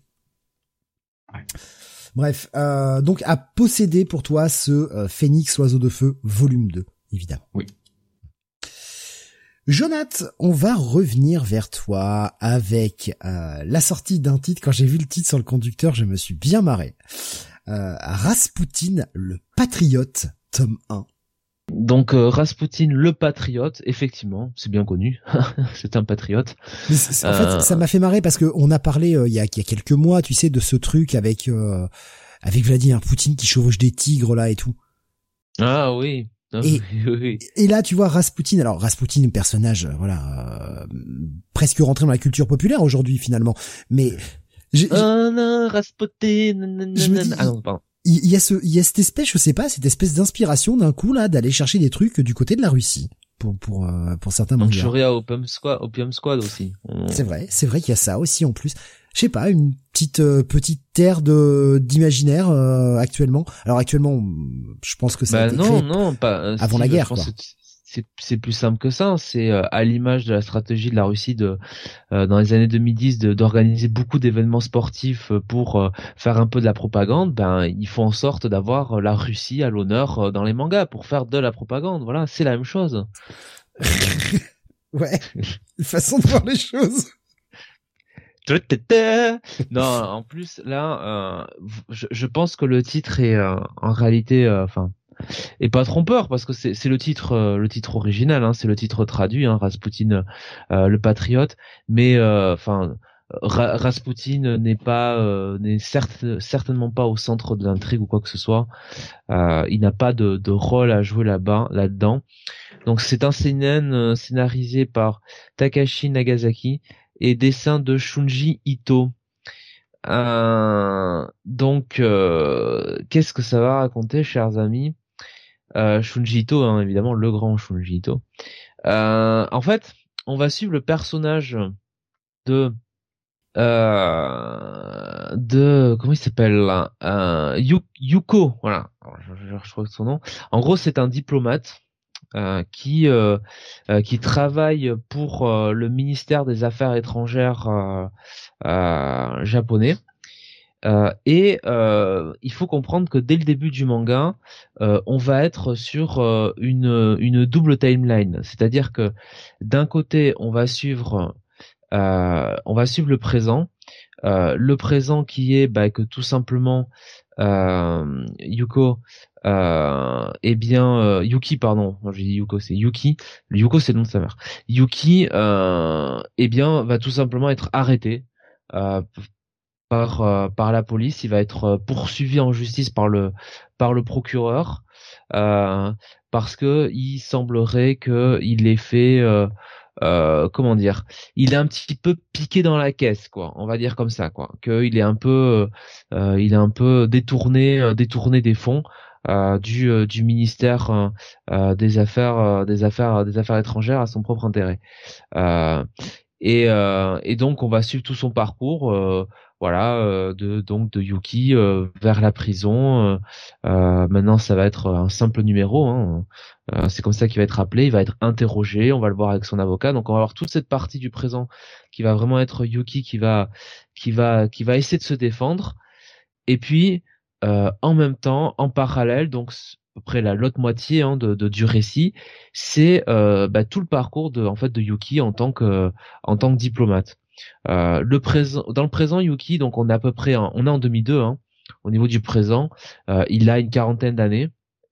Et en fait, on va le suivre dans le passé, euh, bah finalement quand il est bah, quand il est diplomate, quand il a une vingtaine d'années, euh, on va notamment nous faire un passage où euh, il va être euh, le premier qui va pouvoir confirmer que il y a eu un pseudo coup d'État du côté de l'URSS, que Gorbatchev est vivant. Enfin voilà, il va, il va nous, on va nous montrer que Yuki, un des, parce qu'il était, il était à ce moment-là détaché en, Russie, on nous montrer qu'il est très bon dans son boulot.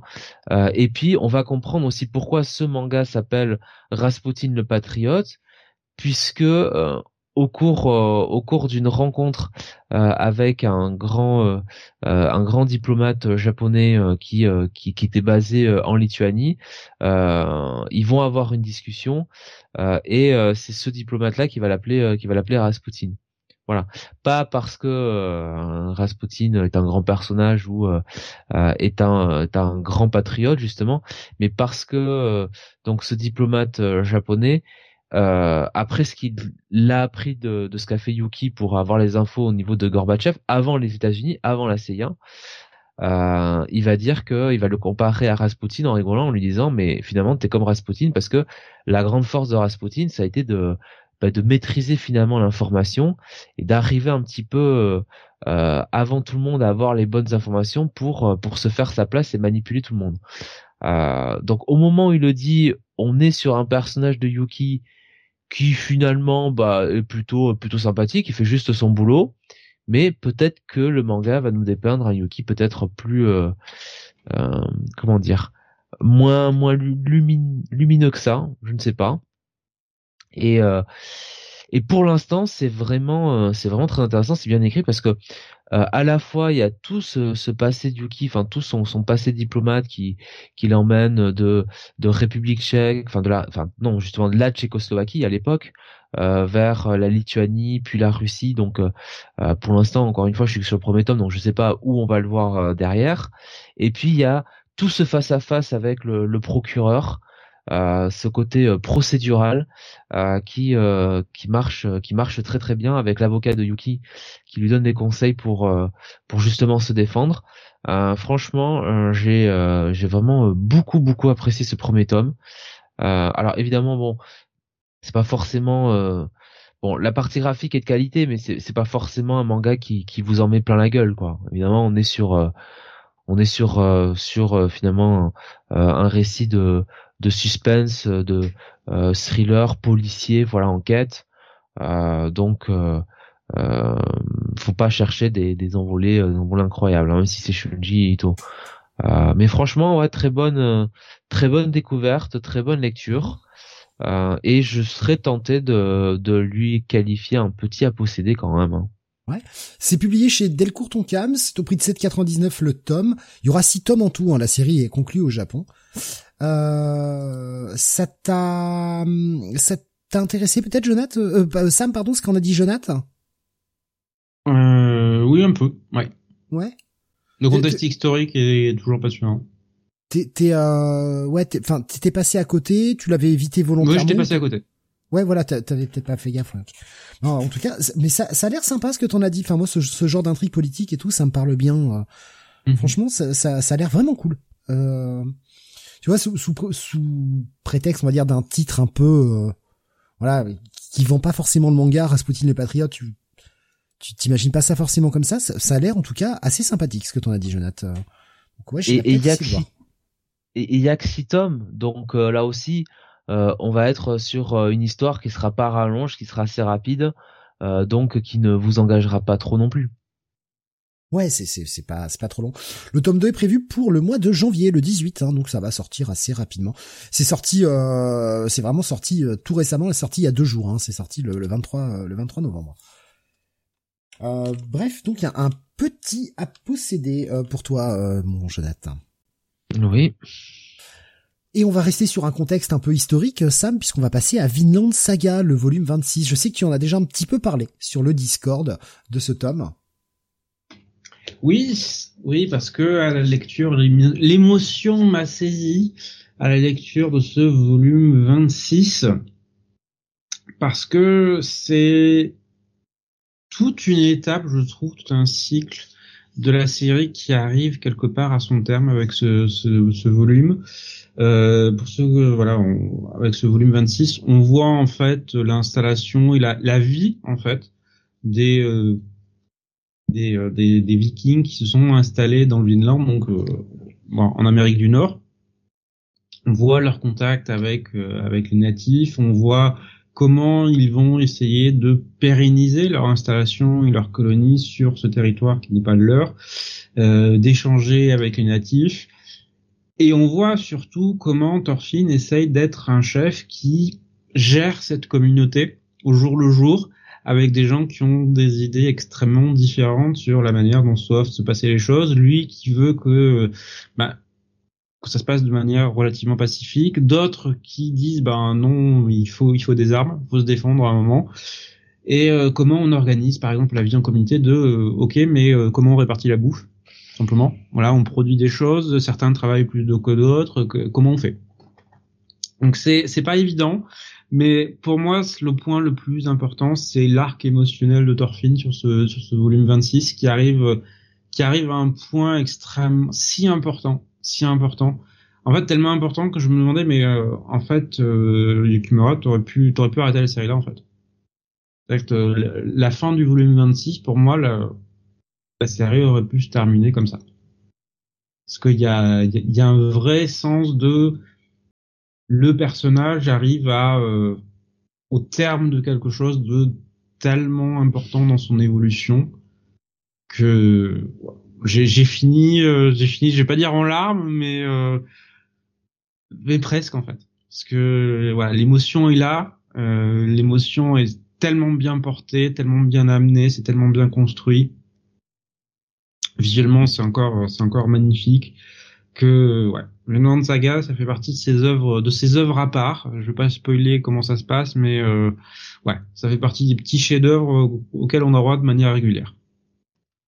Il y a Beaumasque qui nous dit euh, une série que je dois vraiment rattraper. Ça m'intéresse plus que Kingdom et c'est plus court, euh, Vinland Saga. Hmm. m'intéresse plus que Kingdom. Euh, je, je, alors, j'ai mal fait mon boulot. Euh, hop, je suis en train de récupérer. Le chaque tome est à 7,65. Voilà, j'avais pas le truc. C'est publié mhm. par euh, Kurokawa. Pas de prochain tome annoncé. Hein. Non, parce qu'on a, on a rattrapé le Japon. Il même pas de tome japonais annoncé. Mm. Et le pauvre Yukimura qui s'excusait il y a pas longtemps parce que il avait raté sa deadline sur le euh, sur le dernier chapitre. Donc, euh, ouais, s'est exprimé pour dire qu'il était désolé. J'arrête mon City, ça suffit ces attaques euh, de Jonath, le type au masque.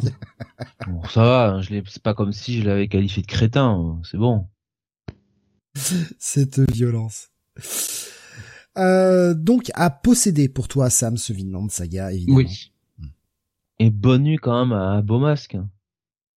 Et on merci de sa fidélité. bien sûr. On va continuer avec. Euh, Bonne nuit, moi. Avec toi, Jonathan, pour un autre titre, une nouveauté. Alors, par contre, j'ai pas trouvé. Alors, c'est peut-être un truc que t'as lu euh, directement sur Manga Plus, parce que je, je n'ai pas trouvé de, de, de version. C'est un webtoon, The Boxer Ouais, j'ai l'impression, ouais, c'est un webtoon. Mais j'ai pas trouvé de, de, version française. En tout cas, je n'ai pas compris chez qui c'est sorti. Euh, The Boxer. Euh, c'est un webtoon? Tout simplement ah, et totalement. Euh, c'est en 11 volumes, donc ça ne durera pas longtemps. Alors, je vais essayer de vous dire qui fait le scénario, enfin qui fait le scénario et ses dessins. C'est Ji Ji Un Jiong et Ji Un Jung. Donc ça va être peut-être euh, enfin Jeong Ji-hoon et Jung Ji-hoon. bref, ça doit être peut-être deux frères ou deux sœurs, je ne sais plus. Mais euh, euh, j'avoue que c'est pas les noms sud-coréens les plus simples à prononcer. 232 pages hein, quand même hein, sur le sur le volume 1, pas mal quand même. alors, The Boxer, évidemment, c'est une histoire, vous l'aurez bien compris, sur un joueur de petits chevaux. Voilà. Et non, évidemment, c'est sur une histoire de d'un boxeur. Et alors, ce que je trouve super intéressant, autant vous le dire tout de suite, euh, c'est peut-être mon coup de cœur du mois.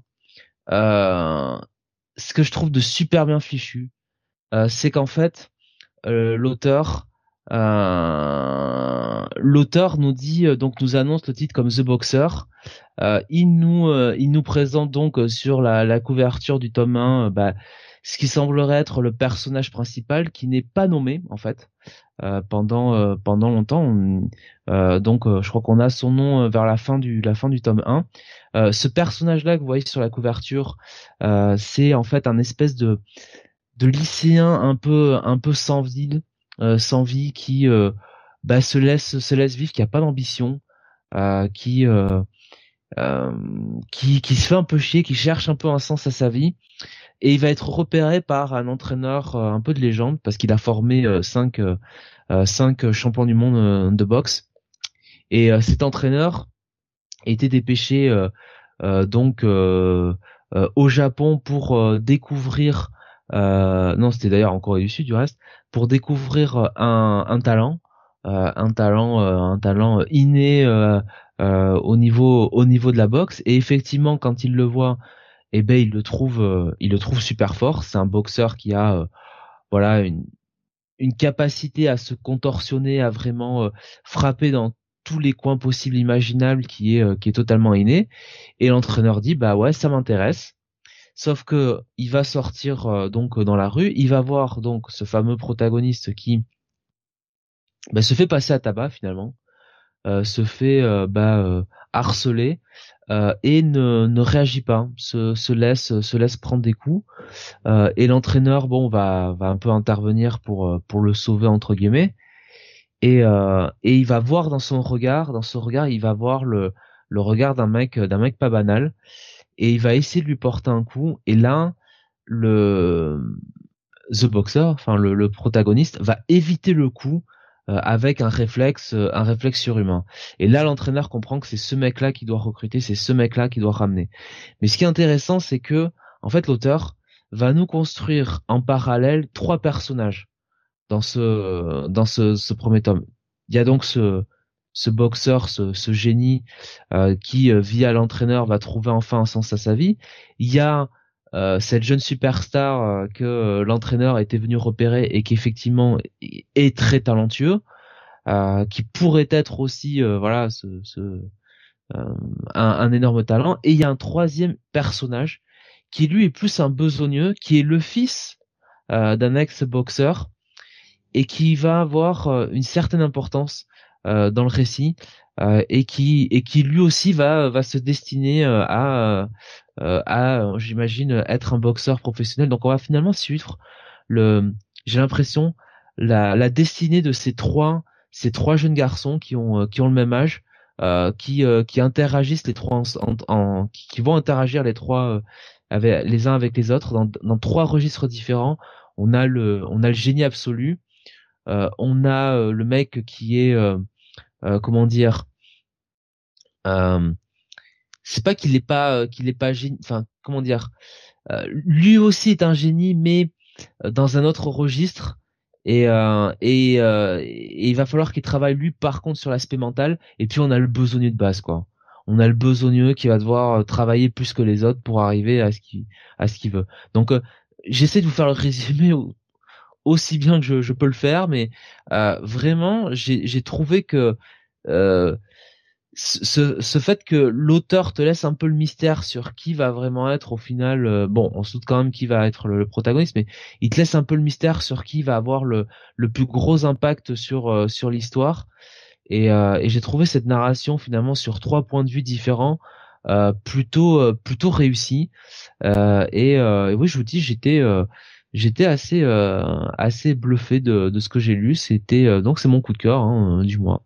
Voyez-vous. D'accord. Donc euh, pour le moment, moi j'ai pas vu de d'annonce pour la, la France en tout cas. Euh, j'ai cherché. Euh, je... Ah c'est pas sorti encore? Enfin ils avaient annoncé le ah bah, le volume 1 le 3 novembre. Il est sorti. Ah alors bah c'est moi qui qui n'ai pas trouvé le, le bon truc. Alors j'ai cherché. J'ai peut-être cherché un peu trop vite. tu m'as dit le 3 novembre? Ouais, ça sort chez Ko Oyan. Ah ouais bah tu vois j'ai raté. Alors ah bah ouais j'ai raté. J'ai raté, j'ai pas, j'ai pas réussi à trouver la, bonne cover, la cover française. Bah, toutes mes excuses. J'ai cherché, j'ai pas, j'ai pas trouvé. J'ai, je suis allé un peu rapidement. Donc, euh, par contre, j'ai pas le prix, putain. Alors, je peux te le donner, ça, par contre. Euh, c'est 14,90€ pour 232 euh, pages sur le tome 1. La sortie chez Matin Calme. Chez Matin Calme? Ouais, apparemment. Dans la collection Koyohan. Bah, ils l'ont, ils l'ont rentré, ils l'ont rentré chez ah, Matin Calme. Ah, d'accord, ouais, d'accord. Je comprends rien. Il y a peut-être peut-être une petite erreur chez euh, chez Naughty Moi j'ai le visuel, c'est chez euh, chez Koyo, Koyohan. Ouais, sur la euh, cover, ouais effectivement Koyohan, mais je vois là euh, référencé chez Matin Calme. Alors je comprends rien. Bon, hein, vous pouvez le trouver, c'est dans le commerce. voilà, cherchez-le.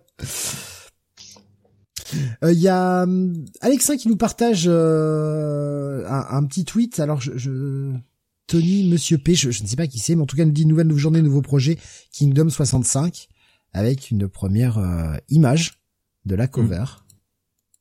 Ouais, bah j'imagine qu'ils sont en train de monter le. Attends, je regarde les personnages qu'il y a. La maquette. J'imagine qu'ils sont en train de monter 65, la maquette, ouais. Mais pour sortir quand euh... Bon. Bah on peut l'espérer au premier semestre l'année prochaine. Croisons les doigts. Ouais. du coup, enfin voilà, ça, ça, bosse dessus quoi. Un graphiste qui vient de faire le le Blu-ray de Dragon Ball de Ah. D'accord. Eh ma foi. Donc il y a à posséder et ton coup de cœur du mois, ce The Boxer. Euh, pas trop intéressé Sam peut-être avec euh, ce que tu lis en box. Si, ce qu'on dit c'est intéressant. Ouais, ok, c'est Je me dis peut-être qu'avec ce que tu lis déjà en box à ah, côté, ça va peut-être pas. Après, un truc que j'ai pas précisé, la partie graphique. On est vraiment sur du webtoon avec euh, toutes les limites euh, qui vont avec. Hein. Mhm. C'est-à-dire que ah. c'est pas euh, c'est pas Georges Morikawa sur Hajime no Hippo hein, au niveau de la boxe. C'est pas c'est pas du Rikudo non plus. donc on est quand même des fois sur des graphismes très très très très simplistes. Hein. Ça va. c'est vraiment le récit moi qui m'a qui m'a qui m'a fait rentrer dedans, qui m'a captivé parce que honnêtement euh, la partie graphique est franchement euh, moyenne, euh, pour pas dire autre chose, quoi. Mais c'est du webtoon encore une fois. Donc. On va continuer avec, alors du coup, bah, petite erreur de cover puisque en fait bah, je me suis planté j'ai mal cherché euh, alors c'est la cover du 15 mais en fait c'est bien le 14 qu'il s'agit le Valkyrie Apocalypse numéro 14 oui je voulais mentionner pour me pour me marrer parce que bah, on évoque Kingdom, c'est une bonne chose. Alors pour ceux qui se demandent de Valkyrie Polix, c'est quoi? C'est un tournoi entre les hommes et les dieux pour savoir si les dieux vont avoir le droit d'exterminer l'humanité parce que bah, on craint quand même. Hein. Voilà. Donc euh, temps de mettre fin à tout ça. Et l'idée des auteurs, c'est ok, on va se faire, on va se faire affronter certaines grandes figures de la mythologie avec certains grands personnages de l'histoire humaine. Voilà et on va faire euh, pam pam boum boum, ça va être la bagarre. Voilà. Et en fait, ce en général, euh, Valkyrie Apocalypse c'est un, titre qui est efficace pour ce que c'est. Voilà, c'est juste marrant et euh, voilà, avec bon graphisme et euh, c'est juste c'est juste fun. C'est juste fun à lire. Mais en fait, ce volume 14 m'a fait bien marrer parce que bah, celui qui va représenter l'humanité pour ce nouveau combat, ça va être, je vous le donne en mille, le roi de Kin. Oui, celui dans ah. Kingdom. Et eh, allez, ah là là. voilà, sachant que le précédent combat, on n'est jamais très loin, c'est celui qui représentait l'humanité, c'était Bouddha. Oui, parce que Bouddha se bat ici. Non, non, on ne pas pourquoi? Dans Street Fighter aussi, il se bat. Hein. C'est ça. Donc. Euh, enfin, dans le C'est c'est complètement con. Voilà, faut quand même le dire. Mais c'est fait avec tellement de panache, de oui, on sait que c'est con, mais on va à fond dessus. Voilà, parce que parce qu'on veut que vous vous mariez. Et euh, voilà, j'ai, je me suis, euh, je me suis bien éclaté à la lecture de, ce volume 14. On n'a que le début du combat. Euh, de mémoire, c'est euh, c'est Hades contre qui il va euh, qu'il va affronter cette fois-ci. C'est ouais, ouais, ouais. ne cherchez pas bien loin. le fond, il y en a pas beaucoup. C'est juste fun. Et je voulais juste le mentionner le choix des personnages qui s'affrontent est toujours un des éléments du suspense de la série, et jusque là, on est toujours surpris en bien. Il y a Alexin qui nous disait, euh, il y a l'équivalent euh, en version fille euh, de Valkyrie Apocalypse avec Witch's War. Oui, c'est le même éditeur au Japon. En fait, ils ont compris qu'ils avaient touché une un truc en fait avec avec ce concept, donc ils ont commencé à le décliner sous plusieurs formes. Sachant que par exemple Valkyrie Apocalypse a lui-même un spin-off. Je crois que c'est sur le Liubu euh, cette fois-ci. Donc euh, ils ont euh, ils ont voilà ils ont trouvé une mine d'or et personnage connu quoi. C'est ça, voilà. Ouais. Bon, alors, bah, ça a marché hein. avec Fate, donc euh, il continue. Hein. C'est ce que je te dise. Hein. J'ai corrigé la cover évidemment pour vous sur YouTube et sur euh, sur Discord. Hein. J'ai repris la cover du 14 du coup.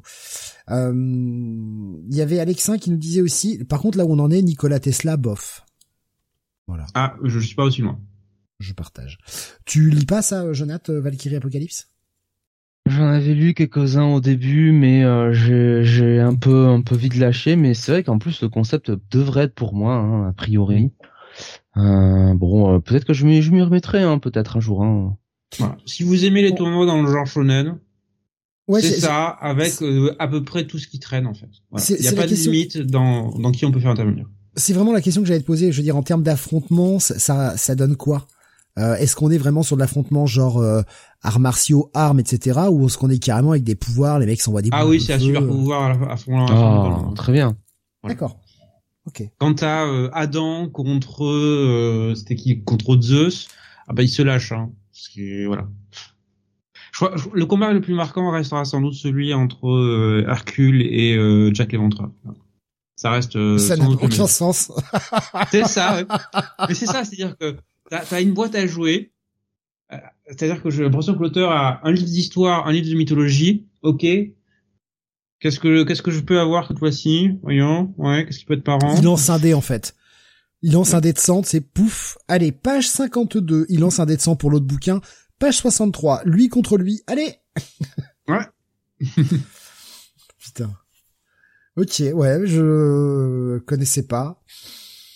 Je, sais pas, quoi, je sais pas quoi en penser. En fait, je, c'est sûrement peut-être très rigolo. Je, je sais pas quoi en penser. Oui, oui, à lire, c'est très fun.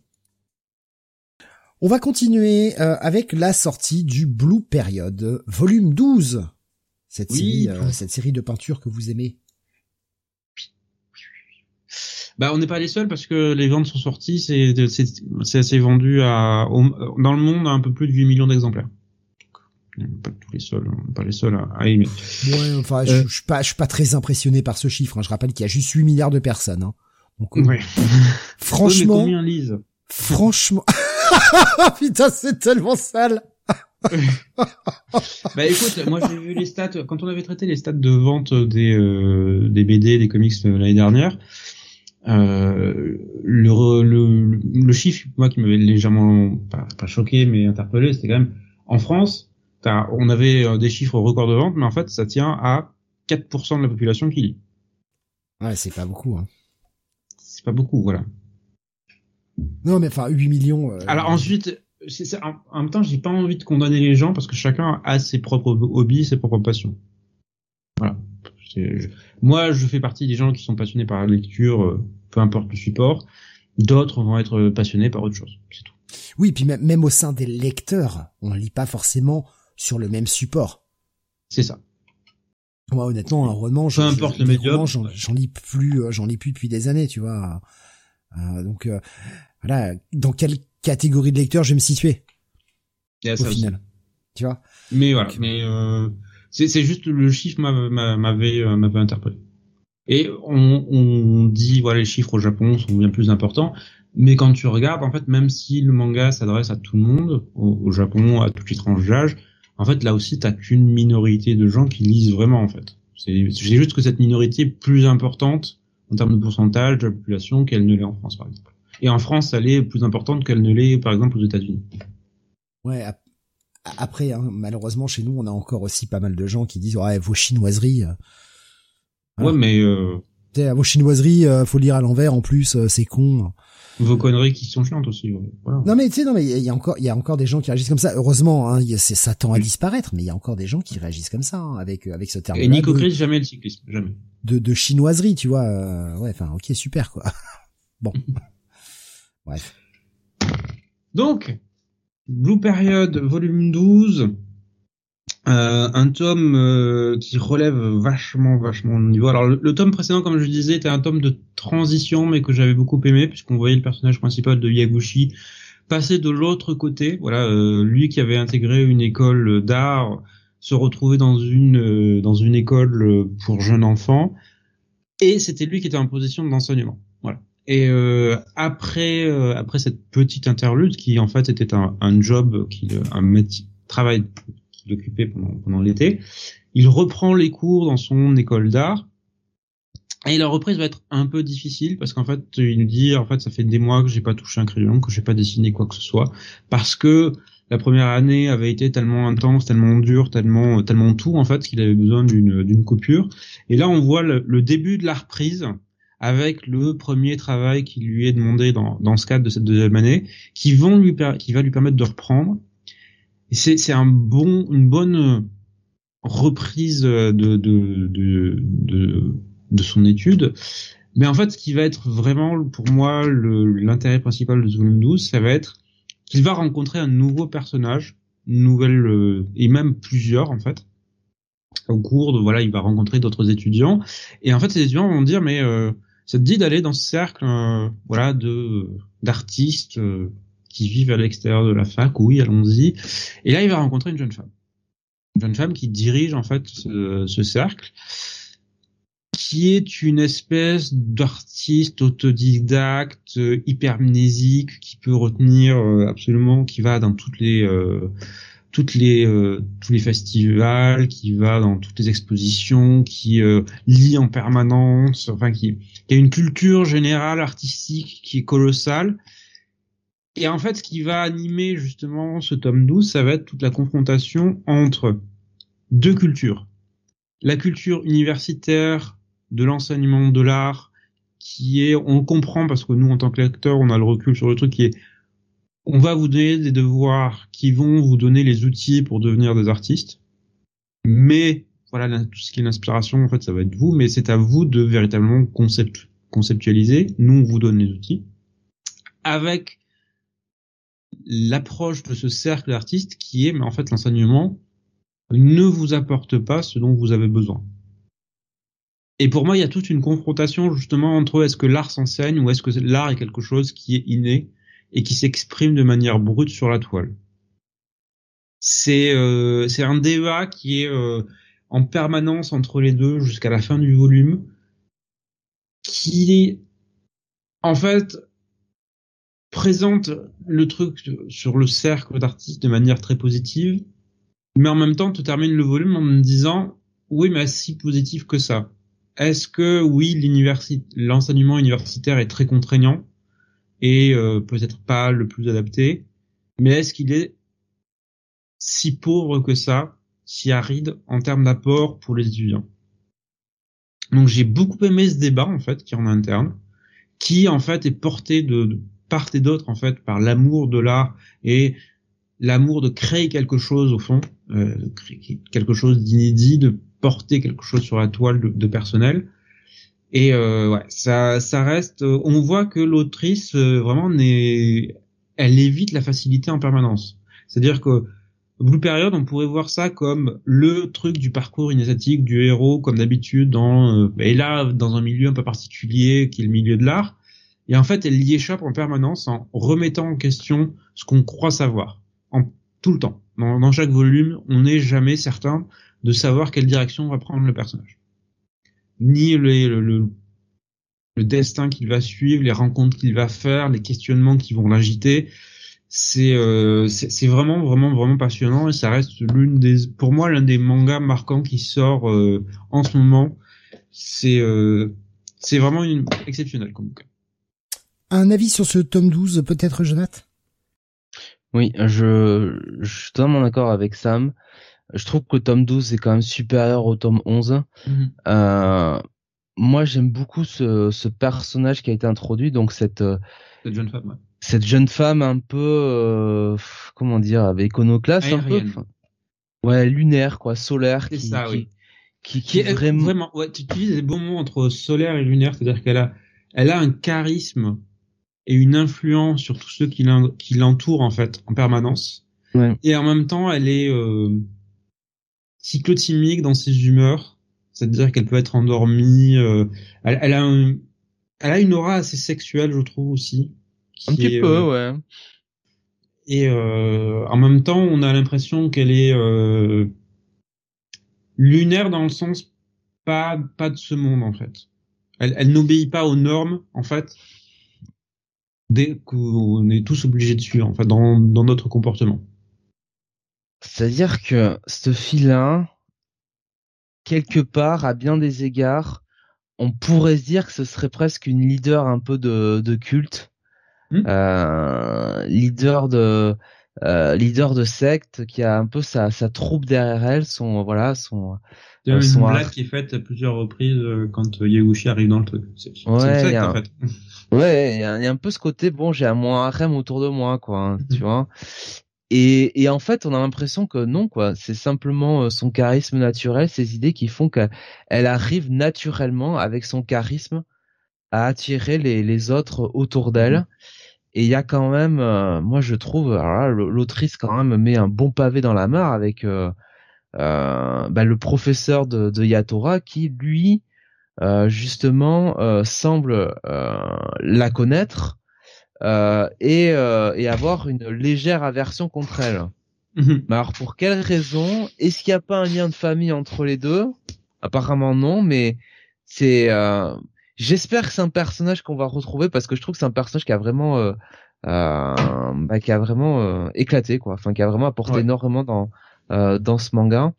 et ouais non. C'est une autre vision de l'art que tout ce qu'on a vu jusque là. En fait, en fait c'est bizarre, mais sur ce personnage-là, je trouve que l'autrice fait ce que j'attendais qu'elle fasse avec euh, le personnage de, de la sœur, euh, la grande sœur de, de la copine Yatora, enfin la, la fille qui qui maintenant, enfin qui va le rejoindre, enfin qui qui. Oui, qu'on voit au début du volume 12, Maki qui, le... bah justement Maki encore une fois.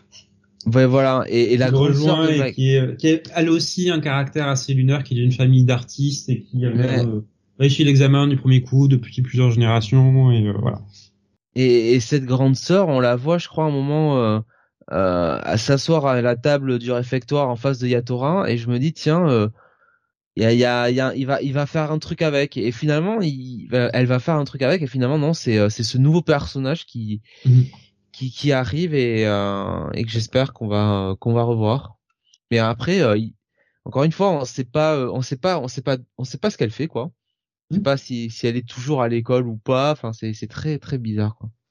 Mais franchement, super top. Hein. Vraiment, euh, j'ai, euh, j'ai, j'ai, j'ai vraiment, euh, j'ai vraiment adoré. Hein. Donc un, un, bon gros à posséder pour vous deux, hein, si j'ai bien compris. Totalement. pardon, 7,50€ pardon pour le tome sorti chez Pika. Excusez-moi, sorti chez Pika. Je t'en prie, respire, respire, Steve. Je me suis. On a une, une sortie, ne nous claque pas. Non, je, me suis, je, me suis légèrement étranglé, du coup, j'essaie de le faire passer discrètement, mais bon, tant pis. euh, le tome 13, en revanche, n'est pas encore annoncé puisqu'il vient de sortir tout juste au Japon. Euh, ah, le tome 13 est, notre série auquel on colle au cul du camion.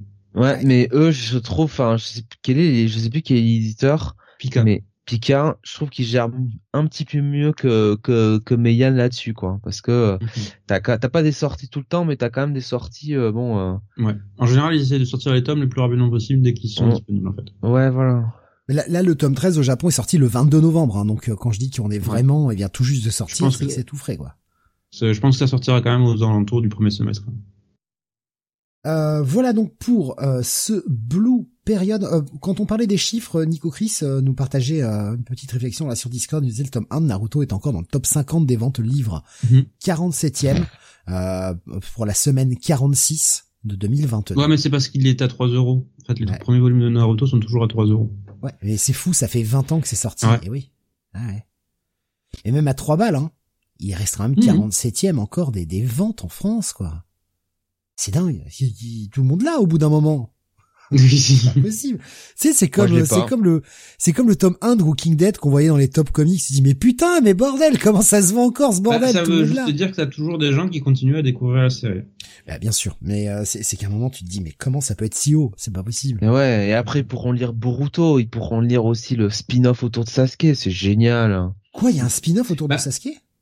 Oui, il est en train de sortir en ce moment. Ah ouais. Mais je, en fait, je pense que c'est surtout que c'est une bonne porte d'entrée en fait pour des pour les nouveaux lecteurs en fait Naruto. Tout le monde connaît, tout le monde a vu un épisode qui tournait ici ou là. Tu te dis ouais j'aime bien, euh, je vais tester le truc. Tu en plus tu débarques, tu découvres que le tome, euh, les premiers tomes sont à 3 euros. C'est euh, voilà. Pour pour un nouveau lecteur qui est un jeune lecteur, c'est c'est parfait. Alexandre disait Naruto c'est la France, pas One Piece. On est une anomalie. Et il nous disait ouais, ce mhm. sont les romans qui sont adaptés en manga. Euh, il y en a aussi un sur la fille de Asuma. Ah oui. Mais est-ce que euh, avec euh, avec Naruto et je suis désolé, j'ai mangé le nom de l'auteur. Kishimoto. Est-ce qu'il n'est pas un peu dans un modèle Saint Seiya en fait, à pas pouvoir sortir de sa franchise Bah il a essayé bah, d'en faire un autre, mais bon, bof quoi. Tu vois, je me dis, est-ce qu'il est pas un peu coincé dans cet univers-là à pas pouvoir sortir parce que finalement, bah, les gens veulent euh, veulent plus de ça, quoi? C'est fortement possible. Ouais. Mais en même temps, comme comme dit Jonathan, il a essayé euh, Samurai 8. Euh... Ouais, bof. Hein. C'est aussi sa capacité à sortir des, des, des une œuvre différente et qui soit compréhensible. Parce que le principal problème de euh, Samurai 8, moi j'ai le premier chapitre, j'ai rien compris. Tu sais, je pense qu'au bout d'un moment c'est pas c'est pas un grand auteur quoi. Enfin en termes de, ce qu'il est capable de faire. Alors il a fait Naruto ça a eu son succès euh, moi j'ai pris mon plaisir jusqu'à un certain point euh, mais après bon voilà c'est c'est du shonen euh, tout ce qui est plus classique et je pense enfin j'ai pas l'impression qu'il soit capable de bah tu vois autant Kuromada il a fait d'autres choses hein, avant avant Senseiya autant bon bah, avant, mais depuis Saint Seiya, il n'a pas fait grand chose d'autre. en fait, ah il est toujours revenu au final. Mhm. C'est en fait c'est surtout qu'il c'est surtout qu'il y revient en fait à chaque fois, un peu euh, comme s'il était plus ou moins prisonnier de son propre univers. Il est fan de catch, euh, Kurumada, alors euh, épargnons-le. Kurumada, il alterne, nous dit Alexin. Et il est en train d'écrire autre chose, donc je, je vais pas laisser un blanc parce que ça va pas être très joli à l'audio. Mais un coup Ring ni Kakero. Ouais, c'est sa série historique, c'est la série qu'il préfère. Ah oui, c'est sa série préférée.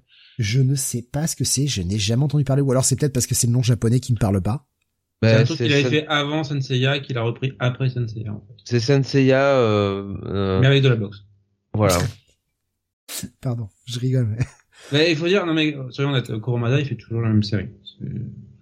Bah, le Cosmos était déjà présent dans Ring Nikakero, hein. C'est ça. Euh, s'il y avait déjà aussi. Ah, Est-ce que c'était un problème? Voilà, si on aime Kurumada, moi j'aime bien, donc euh, je sais pas plus que ça. Moi, la question que je me pose, c'est si Seiya était déjà présent dans le truc, quoi. Bah oui, puisqu'il reprend le même cast de personnage à chaque fois. il change le nom, c'est toujours le même personnage. Hein. C'est le même. Hein.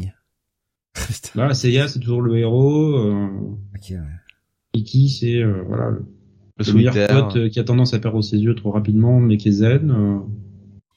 Ouais, qui a dans BTX, hein, moi c'est vrai que c'est à ça que je pensais aussi, où de toute façon c'est Seiya quoi, enfin un moment... Euh, bah oui, c'est Seiya avec une cicatrice, voilà. Ah mon dieu, il a pas l'armure, il la chevauche cette fois-ci. Tu fous de ma gueule ou quoi avec ton Pégase quoi. T'es con, putain Il y en a un où ils sont quatre persos avec des épées magiques, nous dit euh, Alexin.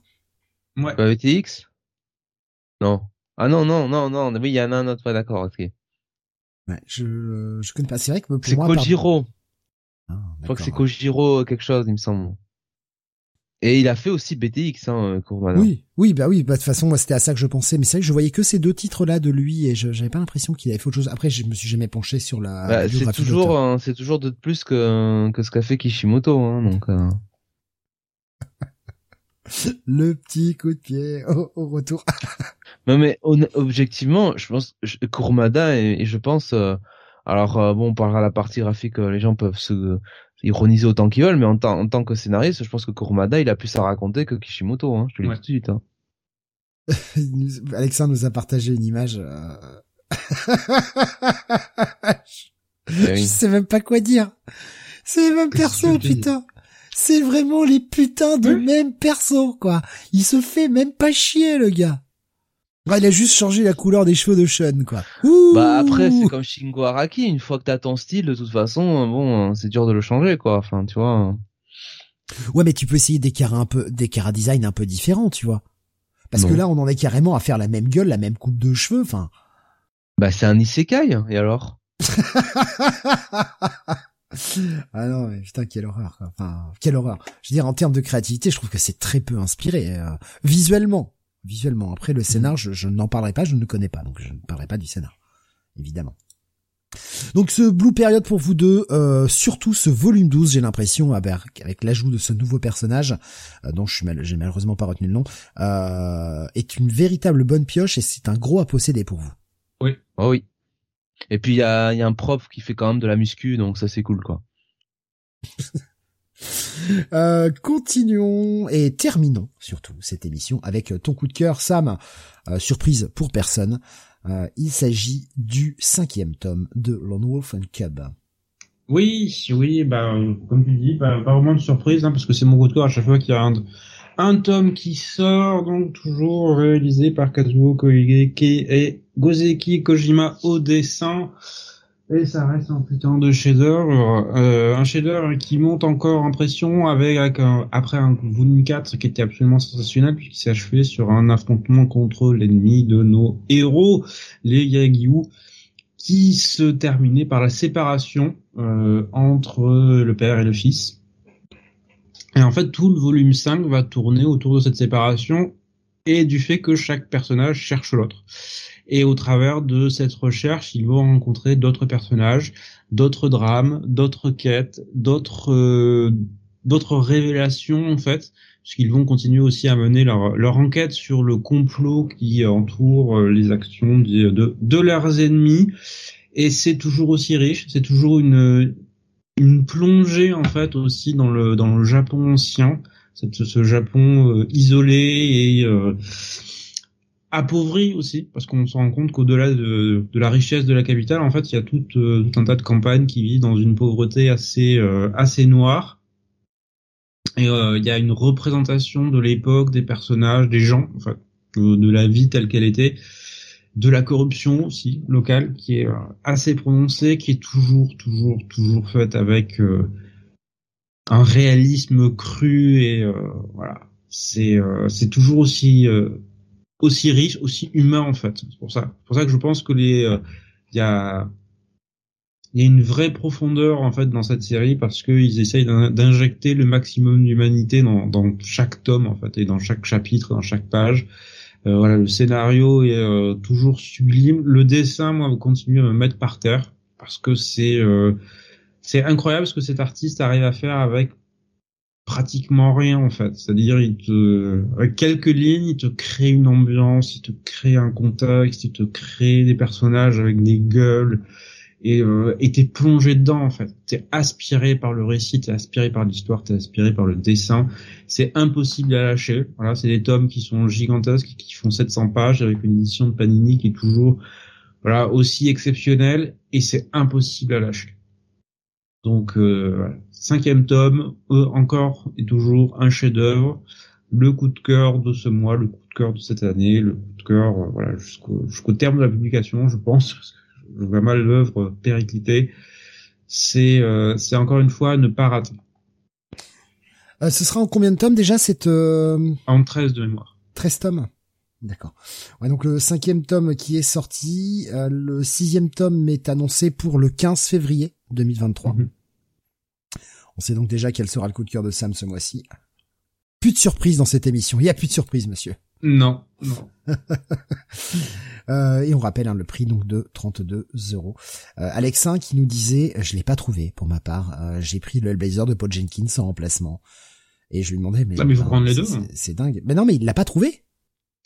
Euh, bah, dit, j'ai fait, euh, voilà, j'ai fait ma Fnac et mon Cultura, ils avaient que les quatre premiers. Et pourtant, le tome est ah, sorti le... 16, quoi, le 16 novembre. Oui, oui, il est sorti non mais voilà, il est sorti 7 novembre, il y a 10 jours et voilà, il est déjà introuvable pour certains. Alors moi j'ai eu de la chance, c'est-à-dire que je suis allé le, je suis allé le chercher le jour de la sortie, hein, vraiment. Sinon, effectivement, si j'étais pas allé, il n'y en avait plus. C'est dingue. Il euh, faut augmenter les tirages dans ces cas-là. Ben, je pense, oui, ça serait pas mal. Parce que c'est, en fait, c'est un problème qu'on a à chaque fois, en fait, sur le of Income. Ça, d'ailleurs, je me souviens que le tome 1, ça avait surpris Panini parce que le truc était tombé en rupture, mais immédiatement mais euh, le jour même. C'est-à-dire, c'était, ils avaient bien fait la campagne de pub autour, ils avaient bien de trucs, et, mais je pense que même ça s'attendait pas à un tel succès. Et après, le volume 2 et le volume 3, je les avais trouvés sans problème. Et euh, le 4 et le 5, par contre, voilà, ça avait été un peu plus, euh, un peu plus rock'n'roll. Le volume 4, j'avais pris le dernier qu'il y avait dans mon librairie. Et pour te dire, une minute après que j'avais pris le tome 4, il y avait quelqu'un qui demandait à la libraire, mais où est le tome, où est le tome en fait? Et je lui dis, bah, il est là, il est dans, Désolé. Oh, mais regarde Sam qui fait, ouais, il est là. Il est là, viens le chercher, enfoiré, viens, viens. Non, non, je me suis quand même excusé parce que voilà, je, je sais ce que c'est. Euh, moi aussi, j'ai des tomes euh, voilà qui, sont, qui, me sont passés sous le nez parfois et j'ai dû attendre pour, pour les avoir. Mais là, euh, ça s'est joué, mais même pas deux minutes. Alexa qui dit moi j'aurais dit je vous le vends 50 euros. euh, Alexa nous disait c'était pareil pour les derniers, je les ai eu que deux ou trois semaines après. Euh, Nox qui nous est passé de stock, Panini, bah c'est normal. Non, mais je pense effectivement qu'il devrait augmenter les, euh, augmenter les tirages. Euh, en même temps, je pense que c'est un bouquin qui est relativement compliqué à produire. Ouais, bien sûr, mais si tu en produis un petit peu plus à chaque impression euh, plutôt que faire des réimpressions, je pense que tu limites beaucoup plus le coût. Hein. Mm. Après, je, je, sais que c'est aussi un, un travail d'équilibriste d'arriver à trouver le bon nombre de tirages pour pas qu'il y ait trop de stock, mais pour pas qu'il soit complètement épuisé non plus. Euh, il faut arriver à faire de bons calculs, mais je pense que là, quand tu arrives au cinquième tome, tu commences à avoir un minimum de recul sur tes ventes. Mhm. Bon. Non, mais je suis d'accord parce que à ce, à ce stade, je pense qu'ils ont une vision du fait que oui, il y a un public qui est suffisamment important pour porter le truc, et euh, on sera là pour tous les tomes. Et Alexandre qui nous dit après les magasins commandent moins peut-être. C'est peut-être ça aussi, effectivement. C'est il y, a ça aussi. Ah, c'est un tome 5, on le vendra moins bien qu'un tome 1, ben mais à voir parce que voilà, ma librairie en général calcule bien, calcule bien les trucs, mais euh, et à chaque fois, comme je dis, c'est tombé en rupture. Donc euh... oui, c'est vrai qu'il a pas tort là aussi. Alexa, il nous dit et là en plus il y a tellement de coffrets de Noël. C'est sûr qu'il y a peut-être ah, des, il y a peut-être des bouquins qui sont passés à la trappe par rapport aux coffrets qu'on espère vendre. En termes de place, je sais, je sais que ma librairie a beaucoup de mal. Ça, il y a plus de place nulle part. Il faudra que j'essaye. Euh, mais je, je, pense que franchement, à l'Homophone Cube, comme je le disais tout à l'heure, moi, il y a, y a, cette barrière du prix qui est légèrement prohibitive et qui me retient sur le truc. Je pense qu'il faudra que j'essaye euh, voir quelques chapitres en scan. Histoire de voir si ça me plaît. Parce qu'en fait, ça se trouve, tu vois, claquer 32 balles aussi dans un bouquin, il y a quand même un putain d'acte de foi quand tu sais pas si ça va te plaire. C'est pas parce que tout le monde en dit du bien que ça va fonctionner sur moi, tu vois. Je suis d'accord. Donc euh, il y a quand même un putain d'acte de foi où tu te dis ah putain je claque 32 balles et là, tu lis ton bouquin, tu fais, mais c'est de la merde! bon, peut-être pas, peut-être pas comme ça, peut-être pas en ces termes-là, mais, tu vois, en mode, ben ouais, non, j'accroche pas, je rentre pas dedans, quoi. Et quand t'as, quand t'as claqué 7 ou 8 balles, tu t'en, tu te dis à la rigueur, bon, je m'en fous, c'est pas grave. Ah, 32 quand même, hein. Ah, tu aurais pu t'acheter quatre autres trucs à côté, quoi, tu vois. Donc, euh, bon. Euh, Nox nous dit la place, malheureusement, c'est le problème de beaucoup de librairies indépendantes. Ouais. Mhm. Et Alexin qui me dit ouais j'avais jeté un coup d'œil avant aussi au niveau euh, niveau torrent euh, en anglais euh, pour vérifier bah, pour vérifier si si ça plaît et je pense que oui là sur ce type d'achat en édition prestige comme ça ça vaut le coup quand même de au moins lire les quelques premiers chapitres pour voir si on accroche ou pas peut-être pas tout lire pour histoire de de se garder un peu de surprise quand tu auras le vrai bouquin mais au moins voir si tu rentres dans l'univers et si tu rentres dans le délire donc, bah, ton coup de cœur de ce mois-ci, ce volume 5 de Lone Fun Club. Je rappelle le coup de cœur de Jonath de ce mois-ci. Il s'agit de The Boxer, volume 1. Euh, ouais, je, je sais pas, j'ai hésité entre les deux et c'est sorti les deux à la fois, c'était moche. Pardon. Euh, The Boxer, donc euh, sorti euh, aux éditions, on sait pas trop, parce qu'on en voit deux différentes. mais euh, voilà, donc qui est un, un webtoon disponible, on l'a dit tout à l'heure, au prix de 14,99 je crois, le tome. quant à ton, ton coup de cœur, Sam, c'est un, un bon 32 balles. Voilà. Ouais. allez, en une phrase ou deux, hein. Pas de Karakuri Circus, nous demande Alexin. Je suis en train de le lire. Alors, j'ai j'ai regardé deux trois épisodes, je crois que c'est dispo sur Prime. Oui. Eh ben, je dois avouer que l'univers me me séduit plutôt pas mal. Ouais, mais attention parce que l'animé est beaucoup moins bien que le manga. Ils ont ah pris pas mal de raccourcis dans l'intrigue. En fait, moi, j'ai juste essayé pour voir un peu ce que c'était parce que mhm. euh, je me rendais pas compte. Je voyais, j'ai vu plusieurs fois en parler sur le Discord et tout. Je voulais voir et euh, j'ai testé deux trois épisodes et j'ai trouvé en fait le thème et l'univers plutôt intéressant. En fait, ça changeait vraiment de ce qu'on avait l'habitude de voir. Et ouais, euh, plutôt cool. Euh, il nous dit Alexin, j'ai reçu les quatre nouveaux tomes, le 5 est excellent. Nox qui confirme, l'édition de Karakuri est vraiment géniale. Mais bon après, je j'aime pas trop moi découvrir des nouveaux trucs qui sont bien en manga parce que c'est chiant, ça fait des trous après dans les finances, c'est casse-couille. 36 tomes en 26 épisodes, ça speedrun. Ah oui Ah putain, s'ils ont adapté 36 tomes en 26 épisodes, ça veut dire qu'il y a quand même des tomes, euh, il y a quand même des fois des épisodes où il y a plus d'un tome en un épisode de 20 minutes, quoi. C'est rapide. Oui. C'est quand même rapide, quoi. Euh, euh, très vite en, en, en, une phrase ou deux sur les trucs que t'avais euh, zappé Sam que tu que t'avais enlevé le Witch and the Beast volume 10 qui était sorti j'imagine volume 8 oui qui est la conclusion de voilà, qui est la conclusion de l'arc avec les vampires, qui est euh, bah, qui est bien jusqu'au bout. Euh, visuellement, ça reste euh, ça reste assez assez étrange en fait parce que t'as des pages où tu sens que c'est c'est un peu rushé et d'autres où il y a des vraies fulgurances visuelles qui sont absolument bluffantes. Euh, donc euh, voilà, Witch and the Beast, ça reste, ça reste un mais plaisir pas du tout coupable en fait parce que j'adore cette série en fait. Voilà, c'est bizarre, c'est noir, c'est euh, visuellement euh, très différent et c'est euh, oui, c'est très bon. tu avais mis quoi d'autre? Parce que alors du coup, moi j'ai zappé les images. Sanctuary. Sanctuary, volume 2, ouais. Ouais, ouais, que j'ai trouvé bien meilleur que le premier. Le premier établissait bien l'histoire avec ces deux personnages qui veulent prendre le pouvoir, l'un au sein de la mafia et des yakuza et l'autre dans le monde politique. Et là, on les voit rentrer dans le dur en fait, parce que euh, l'un va déclencher une guerre des gangs et prendre le pouvoir au sein de, au sein de son syndicat, et l'autre va euh, ouvrir les hostilités vis-à-vis des vrais euh, détenteurs du pouvoir politique au sein du Japon et notamment au sein du Parti libéral démocrate et de son secrétaire général inamovible. Donc là, là, j'ai trouvé que c'était beaucoup plus dynamique, beaucoup plus incisif, beaucoup plus percutant en fait, euh, parce qu'on était vraiment dans l'histoire, sachant qu'en plus on avait pas mal de révélations sur leur passé et leur lien. Alors, je, petite question, euh, vu que maintenant tu en as lu deux tomes, tu, tu les avais jamais lus, Sanctuary? C'est une découverte pour non. toi? Euh, Est-ce est que tu as lu Crying Freeman, euh, Sam? Non. Non, d'accord, parce que je voulais te demander éventuellement un petit comparo entre les deux, laquelle des deux séries t'intéressait plus, mais bon, là forcément, euh, tu, tu, tu le lis, euh, Sanctuary, Jonathan Je sais plus. Non. Non, tu le lis pas. J'étais plus sûr. Euh, je sais qu'on avait parlé la dernière fois, mais j'étais plus sûr. Pardon.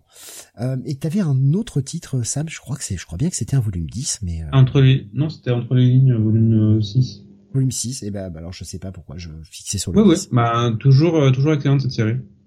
Voilà. ok. non, mais on est plus dans ce qui me parle moi, mais euh, c'est-à-dire le tranche de vie quotidien, mais euh, avec une notion d'exploration du deuil et de famille adoptive. Donc c'est euh, c'est assez différent de la tranche de vie tranquille. Voilà. Sachant que le volume 6 c'est un, une approche différente dans l'histoire puisque c'est à multiples points de vue cette fois-ci et avec un côté très euh, et un côté très désynchronisé dans la mise en scène. D'accord. Donc je, je le trouve très relativement bien maîtrisé. Alexandre nous disait énorme coup de cœur, Sanctuary. Euh, voilà. Jonathan, je sais que tu avais euh, toi aussi euh, mis quelques lectures de côté. Ah non, Jonathan, il y avait plus rien. Là. T'avais ah ouais, t'avais tout mis d'accord. C'est pour savoir si t'avais un petit truc en flash, tu vois, à nous faire euh, comme ça. Ah non non, moi le flash c'est l'auto, hein, me le remillon. Hein. ça permet d'acheter des mangas si tu gagnes, c'est pas mal. Écoute, des fois, hein, je, je me rembourse les tickets. Hein. Ah, c'est déjà pas mal. T'as joué gratos. au final. T'as eu le plaisir du jeu et tu n'as rien dépensé. 2,50 la grille. Ah, c'est rendu à 2,50 la grille. Ah la vache, c'est cher. 3,50 avec le toile. Putain, ah ouais, c'est cher. je me rends pas compte que c'était si cher que ça. Putain. Euh, eh bien voilà, ça conclut notre 21e numéro de Mangak City. Euh, bah, j'espère que ça vous aura plu. Vous avez euh, peut-être bah, mis quelques titres sur votre pull list. vous avez envie d'aller tester des trucs. Je crois Dragon Ball Super, hein, unanimement pour vous deux, hein, de toute façon. Bien sûr. qui est, je crois, le tome de ce mois-ci. ne surtout pas manquer, évidemment. Ah Lone, Wolf and Cub. Ouais, c'est déjà même pas des trucs en, français, ça. Dragon Ball, c'est français maintenant. C'est rentré dans le dans le dictionnaire, non? Bref, euh, voilà donc pour ce 21e numéro, on petit changement. Il euh, faut faire le point. Petit changement concernant les émissions de la semaine prochaine par rapport à ce que j'ai annoncé hier. Vous aurez le planning qui sortira demain euh, sur le Discord, mais euh, je fais un petit point à l'audio là. vu qu'on avait quatre émissions prévues la semaine prochaine, on a fait un petit peu de changement et le Comic City sera repoussé à la semaine d'après. Sera donc le vendredi 9 à 21h et non plus vendredi bah, 2 du coup, comme c'était prévu initialement. Et euh, je, je sais plus ce qu'on a acté, Jonathan. Le, le Comics Weekly, on le décale au vendredi du coup. Je sais plus ce qu'on a dit tout à l'heure. Ouais, c'est ça. On le décale à vendredi pour pouvoir commencer à 21h, puisque bah, jeudi, on aurait fallu commencer à 21h30 euh, de par mon boulot. Donc, euh, le récapitulatif pour la semaine qui arrive, c'est lundi soir, ça, ça ne bouge pas, l'entretien avec François Hercouel d'Urban. Donc, c'est à 21h, ce sera en direct. Vous pourrez également poser euh, vos questions, bien sûr. Euh, donc, il va nous parler un petit peu bah, de sa carrière, de son boulot chez Urban et euh, de pas mal de petits trucs. Donc ça, ça va être très très cool. Euh, nous aurons euh, mardi.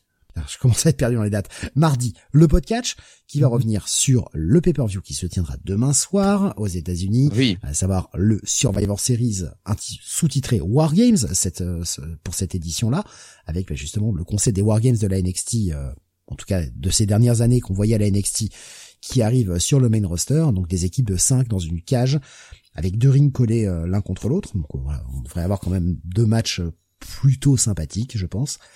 Et euh, bah du coup, vendredi, le Comics Weekly à 21h. Et donc le Comic City est juste décalé à la semaine suivante. Hein.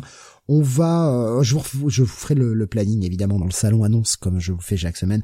Je vous ferai samedi pour bien, euh, pour bien que c'est le, temps de rentrer et que bah, les gens ne ratent pas euh, l'interview avec François, ce qui, ce qui pourrait être cool. Après, ça, ça peut-être que les gens aussi ne sont pas intéressés, mais en tout cas, voilà, c'est quand même quelque chose euh, de plutôt cool. Il a l'amitié de venir, euh, de, de, venir. C'est lui qui s'est proposé en plus. Donc, euh, l'amitié de venir faire un petit, un petit, passer un petit moment avec nous. Donc, voilà, ça peut être, ça peut être très sympathique, un entretien relativement détendu. Et puis donc vous aurez, euh, parce que ça je peux déjà l'annoncer, euh, puisque bah, après au niveau des dates on est bloqué, le prochain Manga City qui sera le dernier de l'année et on en profitera d'ailleurs pour faire le Top Olicon en même temps, bah, ce sera le vendredi 16 du coup, puisque bah, malheureusement le vendredi 23 je ne pourrai pas, je finis à 23h donc euh, pas faire l'émission à 23h30 quoi, ça va être compliqué. Je pense que Sam n'aimerait pas.